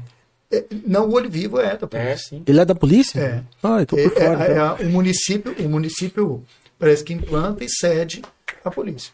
Entendeu? Hum, Mas quem tem o acesso, o primeiro acesso é a prefeitura, não é? Não, não, é a É polícia. a polícia mesmo. É. Então, enganado. lugares, é, inclusive, inclusive o centro de observação é lá dentro do quartel. Ó, Né? interessante. Não Quem- sabia. A polícia cede, parece que um funcionário para lá. Perfeito. Né? Se eu, se eu não sei, posso estar dando informação errada, mas até onde eu sei é isso. Aham. né? Mas é, é, a, a, a, a- visão seria essa. Então, assim, você imaginar isso ser propagado, que uma cidade é toda monitorada, sabe? Né? Então, qualquer pessoa que entra ou sai da cidade, em qualquer lugar, ela é vista, sabe? Automaticamente você põe muito medo. Uhum. Facilitaria muito a- o trabalho da polícia. Entendeu? né? Ainda que o cara quisesse fazer um, um trem escondido, não tem como. Fala, que, que horas que aconteceu? Não sei se você já viu câmeras assim, como que é interessante. Já vi. Já? Já vi na- Como é que marca? Não, e como é que você volta depois, assim, você sabe exatamente onde que tem os acontecimentos, né? Por É. horário, por tudo, né? É, sabe te dar Funcionam horário. bem pra caramba, sem luz. Você É, tá a entendendo? vantagem daquele olho vivo e, e por ele ser tão caro também é que essa questão, cara, tipo assim, a 200 metros de distância, se eu não me engano, ele consegue tirar a 200? placa do seu carro, o seu rosto, assim, bem nítido. É a, a resolução é muito E ele é 360 graus também, né? Exatamente. É, é, é muito bacana. Né? Então, assim, esse é um projeto, por exemplo, na nossa cidade, uma pequena cidade, completamente possível. Entendeu? Então, assim, ainda que de repente tenha um problema, como você falou em um determinado quarteirão, colocar lá no quarteirão de cima uma câmera mais potente que pega ali, sabe? E eu não estou falando para coisas corriqueirinhas, pequenininhas, não. Falando para coisas que às Sim. vezes acontece que a gente, né, é, é, crimes que nu- nunca são desvendados, né? Você não sabe, pô, o cara foi achado queimado lá, quem é que levou? Uhum. Sabe? Que carro que ele estava? Então, por onde que ele passou? Então, a hora que você pega uma sequência assim, você acompanha o cara até. Sabe, até ele sair da cidade. Fala, não, essa outra hora estava tal pessoa aqui, ó. Era o fulano que estava com ele. voltou tava sozinho. Com ele, voltou sozinho. Entendeu? Então, você tem como traçar tudo isso. Perfeito. Né? Então, assim, eu acho muito bacana. É interessante mesmo. Não é? É interessante. É, e, e você vê assim, biblicamente falando, vai chegar uma época que vai ser completamente segura, assim, você sabe, né? É? É. O que, que a Bíblia fala disso? A Bíblia fala sobre o anticristo. Sim. né? Que Ah. quando ele surgir, né? Não, ele vai trazer três anos e meio de completamente paz. Ah, Ele vai unificar os povos, né? é uma paz completa. Três anos e meio de paz, depois três anos e meio de guerra. Sabe? Eu não sei se vocês já ouviram falar sobre o chip humano. Já. Já? Vocês já, já viram como é o, o funcionamento dele? Não. Cara, é, é incrível. É incrível. E bíblico. A Bíblia fala que isso vai acontecer. Né? Quando a Bíblia fala da marca da besta, o 666, Sim. que é o que a maioria das pessoas já ouviram, às vezes a gente. As pessoas não sabem como que isso vai funcionar. Né? Eu, pelo menos, quando me converti muito novo, eu achava que era uma tatuagem, né? Ou um carimbo na testa. 666. E, e, e não é isso. Eu ouvi um estudo de um, de um, de um Teólogo. teólogo especializado em, em- na área é, apocalíptica, e ele fala sobre é, o código de barra, sabe? E ele fala que no código de barra, isso mais de 20 anos atrás, assim, o código de barra, o número do homem já é 666. Sabe? Então, todo código de barra ele tem uma um, um número que mostra é, o produto, de onde ele é, a origem dele e qual é o produto. Uma sequência de três números. O, o, o homem, né, no, no, no, no código barra, o número dele é 666. Sabe? Então a Bíblia fala sobre o número da besta. Aquele que receber o número da besta não tem salvação, não vai ser lá na grande tribulação. E, mas também o que não receber, não compra, não vende, não negocia, nada se não tiver o número da besta. Então, e nós estamos caminhando para isso. O chip humano, ele é colocado na mão direita do homem. Hum. Ele é colocado na mão direita. A proposta é que um dia não haja mais dinheiro moeda, Sim. dinheiro espécie. Já está sumindo, né? Não é? Como que é real? É um dinheiro virtual. Hoje a, a, a maior parte das nossas movimentações, né, já tem ido para um, um dinheiro virtual. Sim. Né? Uma movimentação virtual. Não vai ter mais nenhum tipo de papel. Toda a informação sua vai estar no chip. Eu, essa é a proposta. Então, assim, o chip te dá a localização, né, de onde você está, né, é, da sua saúde. Da sua saúde. Você vai no, no, no hospital, você não vai precisar mais fazer um exame de sangue. O chip faz isso. Entendendo? Então ele tem um tanto de benefícios aí. Um tanto de segurança, então o tráfico vai acabar. Né? Não tem como o cara comprar drogas, porque para ele comprar drogas, ele, o, o, traficante tem que ter um cadastro e, e com a maquininha de, de leitura. Entendeu? Uhum. Então não tem como. Não tem como é, um sequestro, não tem mais como ter corrupção, né? porque todo o dinheiro é virtual e a corrupção só existe com a da moeda né, virtualmente é muito mais difícil, né, você fazer essa transação. Então não vai ter sonegação, não vai ter nada disso. Então resolve a maioria dos problemas que nós enfrentamos a nível de sociedade, sabe? Com o chip humano real. Você entrar na internet e pesquisar, você vai encontrar lá o chip humano. E hoje muita gente usa por segurança. Ele já existe, então? Já existe. Já existe e tem muita gente usando. E esse tá? projeto é de quem, você sabe? Siemens, Siemens? É, a, é, é Siemens, a Motorola, sabe? Uhum. Que tem, né? É, a Visa, sabe? O Visa, é, que estão investindo nisso. Tá? Então, se Entendi. você entrar na internet e for pesquisar, você vai ver lá claramente sobre isso. Então, isso vai trazer toda essa, essa questão de segurança. Tá? Então, você, sumiu, querem te achar, né? de Tem um chip nele. Chip, pum, tá, tá, tá, em tal lugar. Tem como esconder, sabe? Tem como fugir, sabe? É, é, se aconteceu um assassinato, sabe quem é que estava com o cara naquela hora, uhum. quem que é, sabe? Não tem como, sabe? Então, assim, é um projeto, só que, biblicamente falando, é o que a Bíblia diz. É o começo do fim, né? É, sabe? Já é, já é aí na, na grande tribulação. Entendeu? Então, se não tiver, a pessoa não consegue comprar, a pessoa não consegue negociar, né? Cê, as pessoas não vão ter registro de imóvel, vai estar tá tudo no chip. Sim. Né? Carro. Então, gente, a gente está a gente tá sendo treinado para isso, né? Então, hoje você tem habilitação, né? Em uhum. celular, você tem é, documentos, de carteira de trabalho, tudo virtual, né? Cartão, cartão. né? É. Cartão banco, né? É. O banco, né? Então, Pastor, vamos pro chat, ver o que, que o pessoal tá falando? Bora lá. É, primeiramente, agradecer todo mundo que participou aí da conversa, tá? Você que ma mandou mensagem, engajou com a gente. Você que ainda não se inscreveu, se inscreva aí, é muito importante. Agora arruma aos 3 mil, né? E deixa o joinha aí também, que é muito importante. É. A Jaqueline Oliveira. É, pastor, o senhor tem vontade de escrever livro? Seria muito top. eu tenho escrito, eu estou escrevendo um, já tem muitos anos. Sério? Sério. É mesmo? É. Eu estou escrevendo um, o, título dele, mas eu nunca saio do papel. É, é, é, mas eu tenho, eu tenho muita vontade. E, e o tema desse, desse livro ele me, ele me motiva, sabe? Mas é, é, é, o fato mesmo de sentar e escrever. né, de ter Sim. aquele tempo de parar ali e desenvolver toda, toda aquela aquele raciocínio. É, eu tenho um, um tema de um livro que é Deus não é religião. Esse é o tema do livro Bom tema. Né? Deus não é religião. E eu falo muito sobre essa questão da fé e da religião. Mas tem sim, Jaque. Ora por mim. Daqui uns 10 anos sai, então.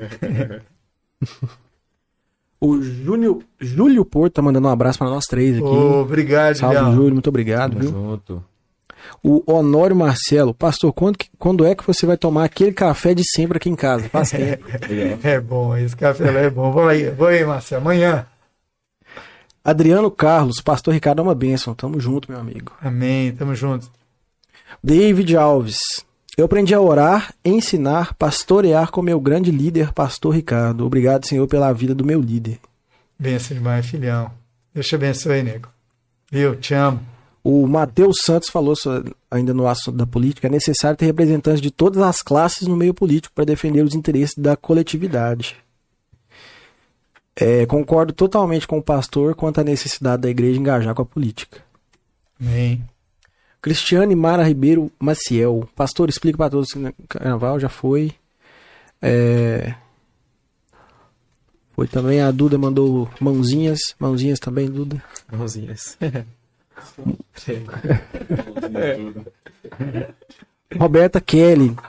Pede pro pastor Ricardo contar como conheceu a pastora Ale- Alexandra. Casal muito querido por mim e minha família. Adoraria, adoraria conhecer a história deles. Como que o senhor conheceu sua esposa? Essa história aí é. Foi lá na adolescência. Faz tempo, assim? É, né? Não pode nem. Ô, ô, mas ela, ela. Nós estudávamos juntos na mesma escola. Sabe? Ela.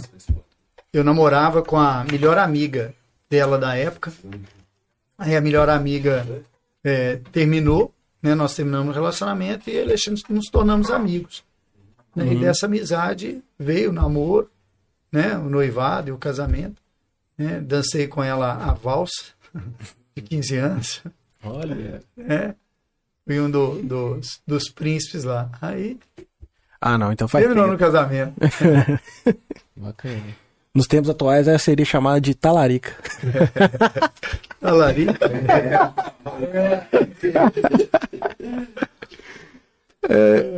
David Alves, pastor, você pensa em fazer mentoria ministerial, presencial ou online? Acredito que iria ajudar muitos líderes. Interessante. Bacana, bacana. É, eu já penso, penso, mas o tempo tem sido curto para isso. Mas eu tenho pensado muito nos últimos tempos, principalmente como superintendente. Entendeu?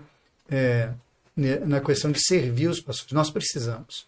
Como Ah, pastores, nós mesmo. precisamos disso, precisamos um dos outros. Mas penso sim, David, vamos, me ajuda a desenvolver esse projeto aí. Você é crânio nisso aí. Vamos lá. E o pessoal rindo aqui de você. Falando aqui, ó. Conta quem desligava o celular quando você e pastora Alexandra namoravam. Ah, vocês conhecem a historinha. É. Que história é essa? É porque a gente ficava, às vezes saía da casa dela, ia para casa, não tinha celular na época, né? Sei. Celular aí eles estão atualizando, né? Era aquele telefone fixo, né? Ah, tá. Aí chega na casa, ligar para falar que chegou e tal. Eu, não, desliga você. Ah, Eles estão desligando. Pô, Aí ficava em silêncio. Dormia. me desligou. Desliga você. Coisa de filme, né? Aí o pessoal falando aqui que achava que não tinha turismo em Pompéu até conversar com o pastor. Ó, É, a minha mãe também, a renda maior dela é a venda de minhocas. olha aí, ó. Clientela grande de fora. Carnaval de novo, já foi. Gente, Bolsonaro já foi. nada é top. É, sobe o Spotify. Amanhã tá no Spotify, pessoal. Amanhã tá no Spotify. Sobre a volta de Jesus, o Wagner Bruno. A Bíblia fala de sinais que apontam para isso. É verdade? É, a gente falou disso também, né? Sim. Do chip aí. né? Não, e, e muitos outros sinais que estão acontecendo agora. A perseguição à igreja, sabe? É, a gente não tem. Gente, ó, voltando aqui, né? Principalmente hoje o, o, o cenário político indica muito isso. Hum. Sabe? Indica muito isso. Né? É, nós temos um candidato falando de. de, de, de é, como é que é a palavra? Recessiar não é. Censurar as redes sociais, sabe? Ah, a eu vi imprensa. isso. Eu vi isso. Cara, sabe? Isso, é- isso é, é insano, velho. É um controle absurdo, né? Entendeu? É insano. Então, assim, isso, a, a Bíblia fala sobre uma perseguição que hoje já é real. Assim, é uma fala dele, não é ninguém falando, não, é ele falando. É que vai colocar pastores nos seus lugares, né? igrejas nos seus lugares. Então, assim, é- é- isso, é, é- isso é muito sério. E, é, e o que eles estão falando, o o que a gente observa muito hoje, por exemplo, de sinais, como, por exemplo, o Mar Morto voltou a ter peixes Que doideira. sabe? Uma, uma profecia bíblica, Tá acabando o sal lá? entendeu? Uma profecia bíblica, sabe? Essa semana eu vi um vídeo de uma mulher mergulhando, sabe, com uma câmera e mostrando os feixes no Mar Morto, sabe? No, coisa, uma profecia de, Isa- de Isaías 47, entendeu? Então, assim, tem muitas coisas acontecendo, o amor se esfriar, sabe? A, a multiplicar-se a iniquidade. Então, assim, muita coisa hoje eh, deixou de ser pecado, né? Pecado. A questão da ideologia de gênero, sabe? Que é uma coisa seríssima e não está longe da gente, gente. Não está longe. Tive notícia hoje que aqui em Pompéu, dentro de sala de aula, professores falando com crianças. Não, você pode ser o que você quiser, sabe? É, é, e- então, assim, não está não tá longe das coisas, sabe? Você vê, assim, um, um partido político tentando aprovar casamento de pais com filhos, Pais com filhos? pais com filhos, projetos que tramitam na Câmara, sabe? Não ser mais errado. É, pedofilia, descriminalização da pedofilia. Isso em Pompéu? Não, isso eh, no Brasil. Ah. No, no Brasil, no Congresso e, e na Câmara. Entendeu? Sabe? É- essa questão da liberação de banheiros. Sabe? Banheiros que os banheiros, não, os públicos não, não, não terem mais é, sexo. Então, Unissex. é, não é unissex, é o, É o- não binário. é, Não binário. entendeu? Então, assim, são, são coisas que não, não fazem sentido. Teve uma parada assim em Pompéu, não teve? Teve, há pouco tempo agora teve um projeto tentando passar aqui na Câmara, aqui, assim, dessa forma. Você tava Entendeu? lá também? Você pegou no pé disso? Eu peguei, entrei lá, conversei. Eu lembro de ouvir isso. é, conversei e tal, com, com um discurso, com um discurso absurdo de, de discriminação. Eu, não tem nada a ver com discriminação, gente. Eu, Mas o projeto era de fazer banheiros não binários? É, é de, de, de, de os banheiros é, públicos serem assim, entendendo? Serem dessa forma. Estava dentro do projeto, sabe? Dentro do projeto. É, é, é, desenvolver cartilhas para as crianças. Cartilhas? Cartilhas, sabe? Explicando sobre, sobre, sobre é, a ideologia de gênero, sabe? Mas tu- tudo isso tem um fim ali, sabe? Um fim, que é a desconstrução da família. Mas o, o senhor é contra a ideologia de gênero ou contra ela ser apresentada para uma criança? sou contra a ideologia de gênero. Não existe, sabe? Ah, Hoje, por exemplo, nós vemos, se você entrar na internet, for pesquisar, ah, as pessoas estão com a ideia de querer ser o que quiserem. Né? O que quiserem. Agora em Belo Horizonte, há pouco tempo, dentro de uma sala de aula, tinha um menino na coleira. Na coleira. É, eu já Tá. vi umas paradas assim também. Na coleira. Aí o professor falou assim: "Ó, vou parar com essa palhaçada aí, solta esse menininho. Eu falei assim: não, professor. Não. É ele que quer. Ele descobriu que ele é um cachorro. Entendeu? E todo mundo tem que respeitar isso. Entendeu? Todo mundo tem que respeitar isso. Ontem tive notícias de uma lei que saiu no Canadá. Sabe? Que se, se, o, se o, o cara que ele chama Roberto, se ele decidir que ele é Roberta, sabe? Se você chamar ele de Roberto, você toma seis meses de cadeia. Pastor, mas isso não é uma visão homofóbica, não? Não é uma visão homofóbica. Porque, por exemplo, o, o- existe aí a. A pessoa hoje ela tem o direito de mudar de sexo, ela pode alterar no, no, no documento. Até a, a vereadora fez isso recentemente, né? E aí, quando você não trata ela da forma que ela quer ser chamada, não é homofobia? Não, você trata ela como ela quer ser tratada, tudo bem. Entendeu? Agora, você tomar seis meses de cadeia porque você chamou ela de um, do nome de Roberto, tá entendendo? Uhum, É, é uma coisa diferente. Entendendo? entendi. É, é, é, a, a homofobia, é, ela está em, em outro sentido. Ó. Como crente, já fui criticado. Sim. Tá? Como pastor, você pode ser criticado, todo mundo pode ser criticado. Uhum. Tá? Só uma classe que não pode? Tá? Não existe. Entendeu? Quando a gente era criança, em escola, a gente ia chamar de cabeçudo, orelhudo. Né? Sim. Hoje isso é um problema seríssimo. Tá? Isso é um problema seríssimo. São as coisas que vão nos, nos separando, nos afastando. Sabe? Nos afastando. Assim, amo as pessoas, independente do- da, da opção, da escolha dela, da decisão dela. Sim. Sabe? Todo mundo é livre para escolher a Bíblia, né? Deu ao homem a liberdade de escolha. Certo ou errado é outra coisa. Sim, Entendeu? entendi. Querer que eu concorde com aquilo é outra coisa. Respeitar o respeito. Uhum. Entendeu? Trato com carinho, com amor, do mesmo jeito. Mas querer que eu concorde com aquilo entendeu? é outra história. Entendi. Entendendo? Ensinar isso a uma, uma criança é outra história. Eu querer levar isso para dentro da escola para ensinar os pequenininhos sobre isso, sabe? Dando a ele o direito, né? É, tinha um, um projeto que foi barrado também na Câmara por causa da bancada evangélica, que as crianças, a partir de, de é, 12 anos, teriam o direito de troca de sexo de começar a tomar é, hormônios para troca de sexo e os pais não poderiam falar nada. Sabe? O direito delas seriam do governo. O governo daria para elas a liberdade. Coisas assim, sem sentido, cara. Sem sentido. Sabe? Quem tem autoridade sobre filhos é pais. Sabe? Quem ensina são os pais. Ela maior, ela escolheu o que, que ela quer fazer. Sabe? É liberdade dela. Entendendo? É liberdade dela. Nem Deus no amor que ele tem por nós, querer nos levar para o céu, não, não obriga a gente para o céu. Entendeu?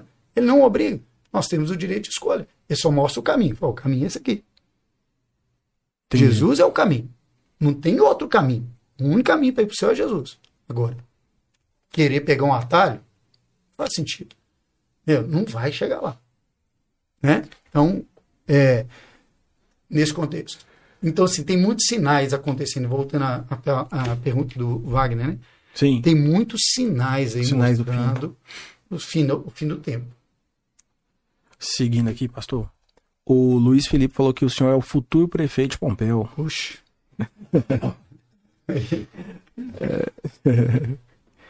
Cadê? É, o pessoal tá falando aqui que vai comprar seu livro. Quando sair. Marcos Matheus, tamo junto, Cleicinho. Tamo junto, meu querido. Um beijo pra você. Maicon, vai ter lanche? Não vai ter, mãe. Só se você pagar. Só se você pagar. Pede nas mídias aí. Esse livro foi prometido quando fez a cirurgia nas cordas vocais, durante o repouso de não falar sem os avós. Você teve isso? Três meses sem poder conversar. Sério mesmo? Sério. Que isso? Completamente calado. Cirurgia. Pagou Cirurgia. pecado. Hora boa de aprender a falar livros. Nó. Eu tentei, eu tentei escrever, mas não deu não. Deu não. Nossa, Nó, que agonia, hein, cara. Meu três Deus. meses. Eu fiquei calado. Eu realmente obedeci, sabe? Fiquei três Só meses calado. pensar, eu tô, já tô. Nossa, eu também. Se eu fosse o- o- os vereadores que não gostam dele, eu usava esse momento aí pra, pra trabalhar. Quando te proibir alguma coisa, parece que você quer mais fazer isso. Exato, né? Eu me Verdade. preparei bem essa, Isso. deixa eu calado. Ó, se tiver lanche eu broto. Não vai ter, Samuel. É, o pessoal tá dando aqui parabéns pelas suas palavras. Fala pro pastor contar quando ele tentou voar sem asas. Ele caiu da árvore. Só da calhada. Ter vindo. É, você tá da árvore. Manda aí. Caí da árvore. Não, mas tem, tem. Tem problema de contar isso, não. Só- Eu tava, eu tava pegando mangas. Tem quantos anos isso, hein? Uns dois anos. Dois anos, dois Não. anos e meio, mais ou menos. Vai fazer três anos agora. Vai fazer três anos. É recente. Três anos? É, três, né? Três anos certinho. É. Porque tem, tem Faz tem final do ano agora. Aniversário, fui no outro e no outro três. É, vai fazer três anos agora, final do ano. Eu tava pegando manga só no mês de novembro. Mês de novembro, eu tava lá na casa do Geraldo, pegando mangas. Aí, de noite, já no final da tarde, tinha muita manga lá, muita manga. Eu falei, pastor, vem pegar que vai perder. Aí aquelas mangas rosa. Aham. Aí nós pegamos de baixo assim tudo. Assim, a gente pegava uns três balde de manga, jogar na carroceria da caminhonete. Falei, vou fazer polvo, vou fazer doce, vou dar manga e tal. E animado a pegar a manga. Aí acabou as de baixo, assim, eu subi na árvore. Aí tô pegando, jogando lá pra baixo, jogando, jogando, jogando. Aí tinha uma assim bonita, assim, mais longe, um pouquinho? Aí eu segurei no galho fui inclinando, assim, sabe? Mas sabe quando a manga fica assim na ponta do seu dedo, assim? Ah, ela fica assim na, na ponta, assim, te chamar, vem, vem, vem, vem.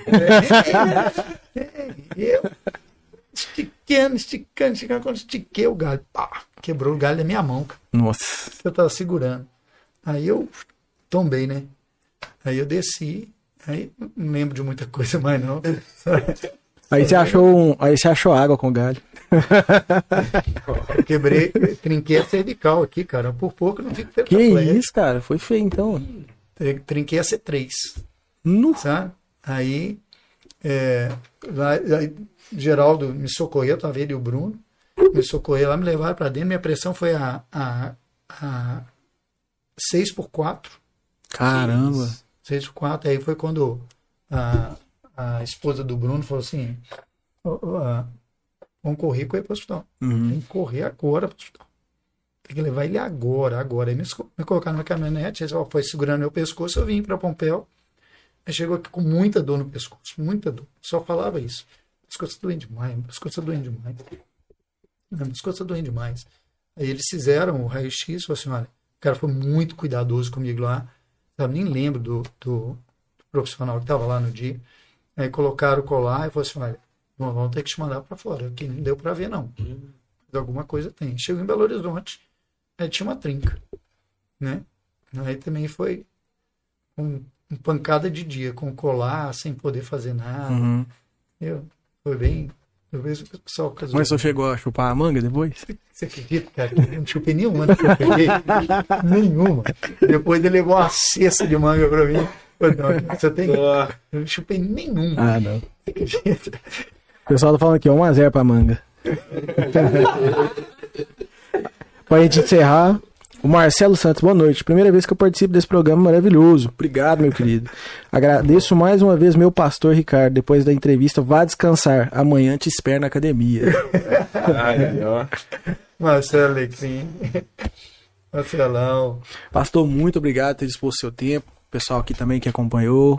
Menino Michael, menino Richard. E é isso, né? Antes, né, tem que ver os Ah, presentes, né? A presente gente finalizar. É isso. Tu, Muito obrigado. Eu gosto. olha, esse aqui. É. Ah, lá querendo presente. Ah. Será que é um, uma fita do Shrek 2?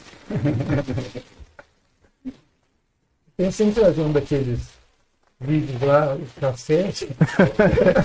Eu tenho. É. Olha, Essa, essa é uma Bíblia leitura diária. de leitura diária. Sabe, essa Bíblia, ela, é, o pastor Silas Malafaia, que na época desenvolveu e trabalhou com ela, sabe? Ela não é uma Bíblia que vocês vão conseguir usar, por exemplo, num culto. Sabe? Ela não é, não, ela não tem essa a dinâmica do culto. É uma Bíblia para você ler é, a Bíblia toda em um ano.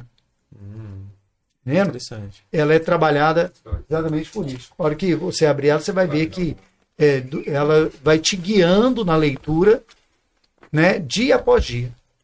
Tá? Dia após Leitura dia. guiada da Bíblia. Interessante. É. Eu já tive uma Bíblia que era traduzida para o português atual. Era interessante também. É. Ela. Só- piada inteligente ali. Sei qual que foi, não. Também não. Pastor, muito obrigado. Gostei muito do presente. Arthur, é, você é um, Arthur e Cleison, o Leandro, eu quero motivar vocês a, a estudarem a Bíblia, a conhecer a Bíblia, com essa perspectiva. Sabe? Não é um livro da religião, é um manual de vida. Sabe? Manual de vida. Eu estava fazendo um casamento sábado, né, o casamento da Cris com o Emerson, e eu falava sobre, sobre isso, sobre o que a Bíblia nos ensina com respeito à vida conjugal, a relacionamentos, né, é, a, a observar ah, as coisas, a- ao lidar com dinheiro. Sabe? A Bíblia nos ensina em, em todos os âmbitos da vida. Então, é- ela é um manual perfeito para a vida. Sabe? Não é, ela tem a, a sua parte profética, a sua parte poética, sabe? Mas ela tem a parte de ensinamento que é extraordinária. E uma das coisas que mais me chama a atenção dos versículos que mais me chamam a atenção é o de Eclesiastes, quando Salomão, Salomão escreveu o livro de Eclesiastes é, com uma finalidade. Ele queria descobrir qual seria o melhor caminho para o homem. Sabe? Então, o homem mais sábio do mundo decide se entregar a todos os desejos do coração dele. Né? Ele fala isso no início do, do livro, porém conduzido pela sabedoria. Com uma finalidade: descobrir qual seria o melhor caminho para o homem. O melhor caminho para o homem. E ele vai falando do que ele fez. Olha, assim, eu construí palácios, eu plantei vinhas, eu criei açudes, eu tive mulheres e mulheres, tive servos nascidos em casa, e tive de tudo que um homem desejasse, Salomão teve. E ele, a primeira vez em, em Eclesiastes 2,24, que ele diz que o que era bom para o homem, ele diz assim: não há nada melhor para o homem do que comer, beber e fazer com que a sua alma goze do bem do seu trabalho. Do seu trabalho. Mas ele diz: no entanto, eu vi que isso vem da mão de Deus. Pois separado de Deus, quem pode alegrar-se ou quem pode ter prazer? Porque Deus dá conhecimento, sabedoria e prazer ao homem que lhe agrada. Mas ao pecador, Deus dá trabalho.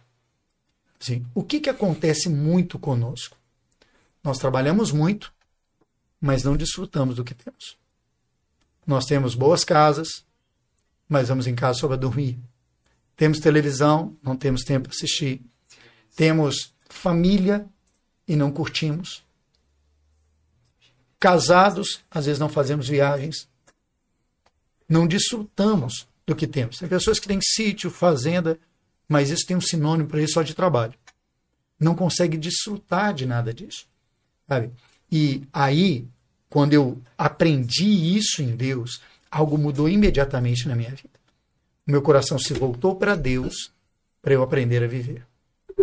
É, para eu aprender a viver. Aí Deus começou a me ensinar a desfrutar do bem do meu trabalho. O que vocês fazem hoje é, tem um benefício gigante. Mas quando a gente foca só no dinheiro, a gente traz tormentos a nós mesmos. Ah, a gente traz é, uma aflição a nós. O médico, que é focado em ganhar dinheiro, ele perde o melhor. Entende? Qualquer profissional, quando ele entende o benefício do trabalho dele, ele começa a fazer por amor. E aí está a grande graça do trabalho. Do contrário, é só trabalho. É só trabalho. É só canseira. É só enfado. É só enfado. E quanto mais você cresce, pior fica. Pior fica. Pior fica. Agora, quando entende o benefício, sabe, é extraordinário. Mas isso vem de Deus. Isso não é do homem. Se a gente quiser por nós mesmos chegarmos a esse lugar, não conseguimos.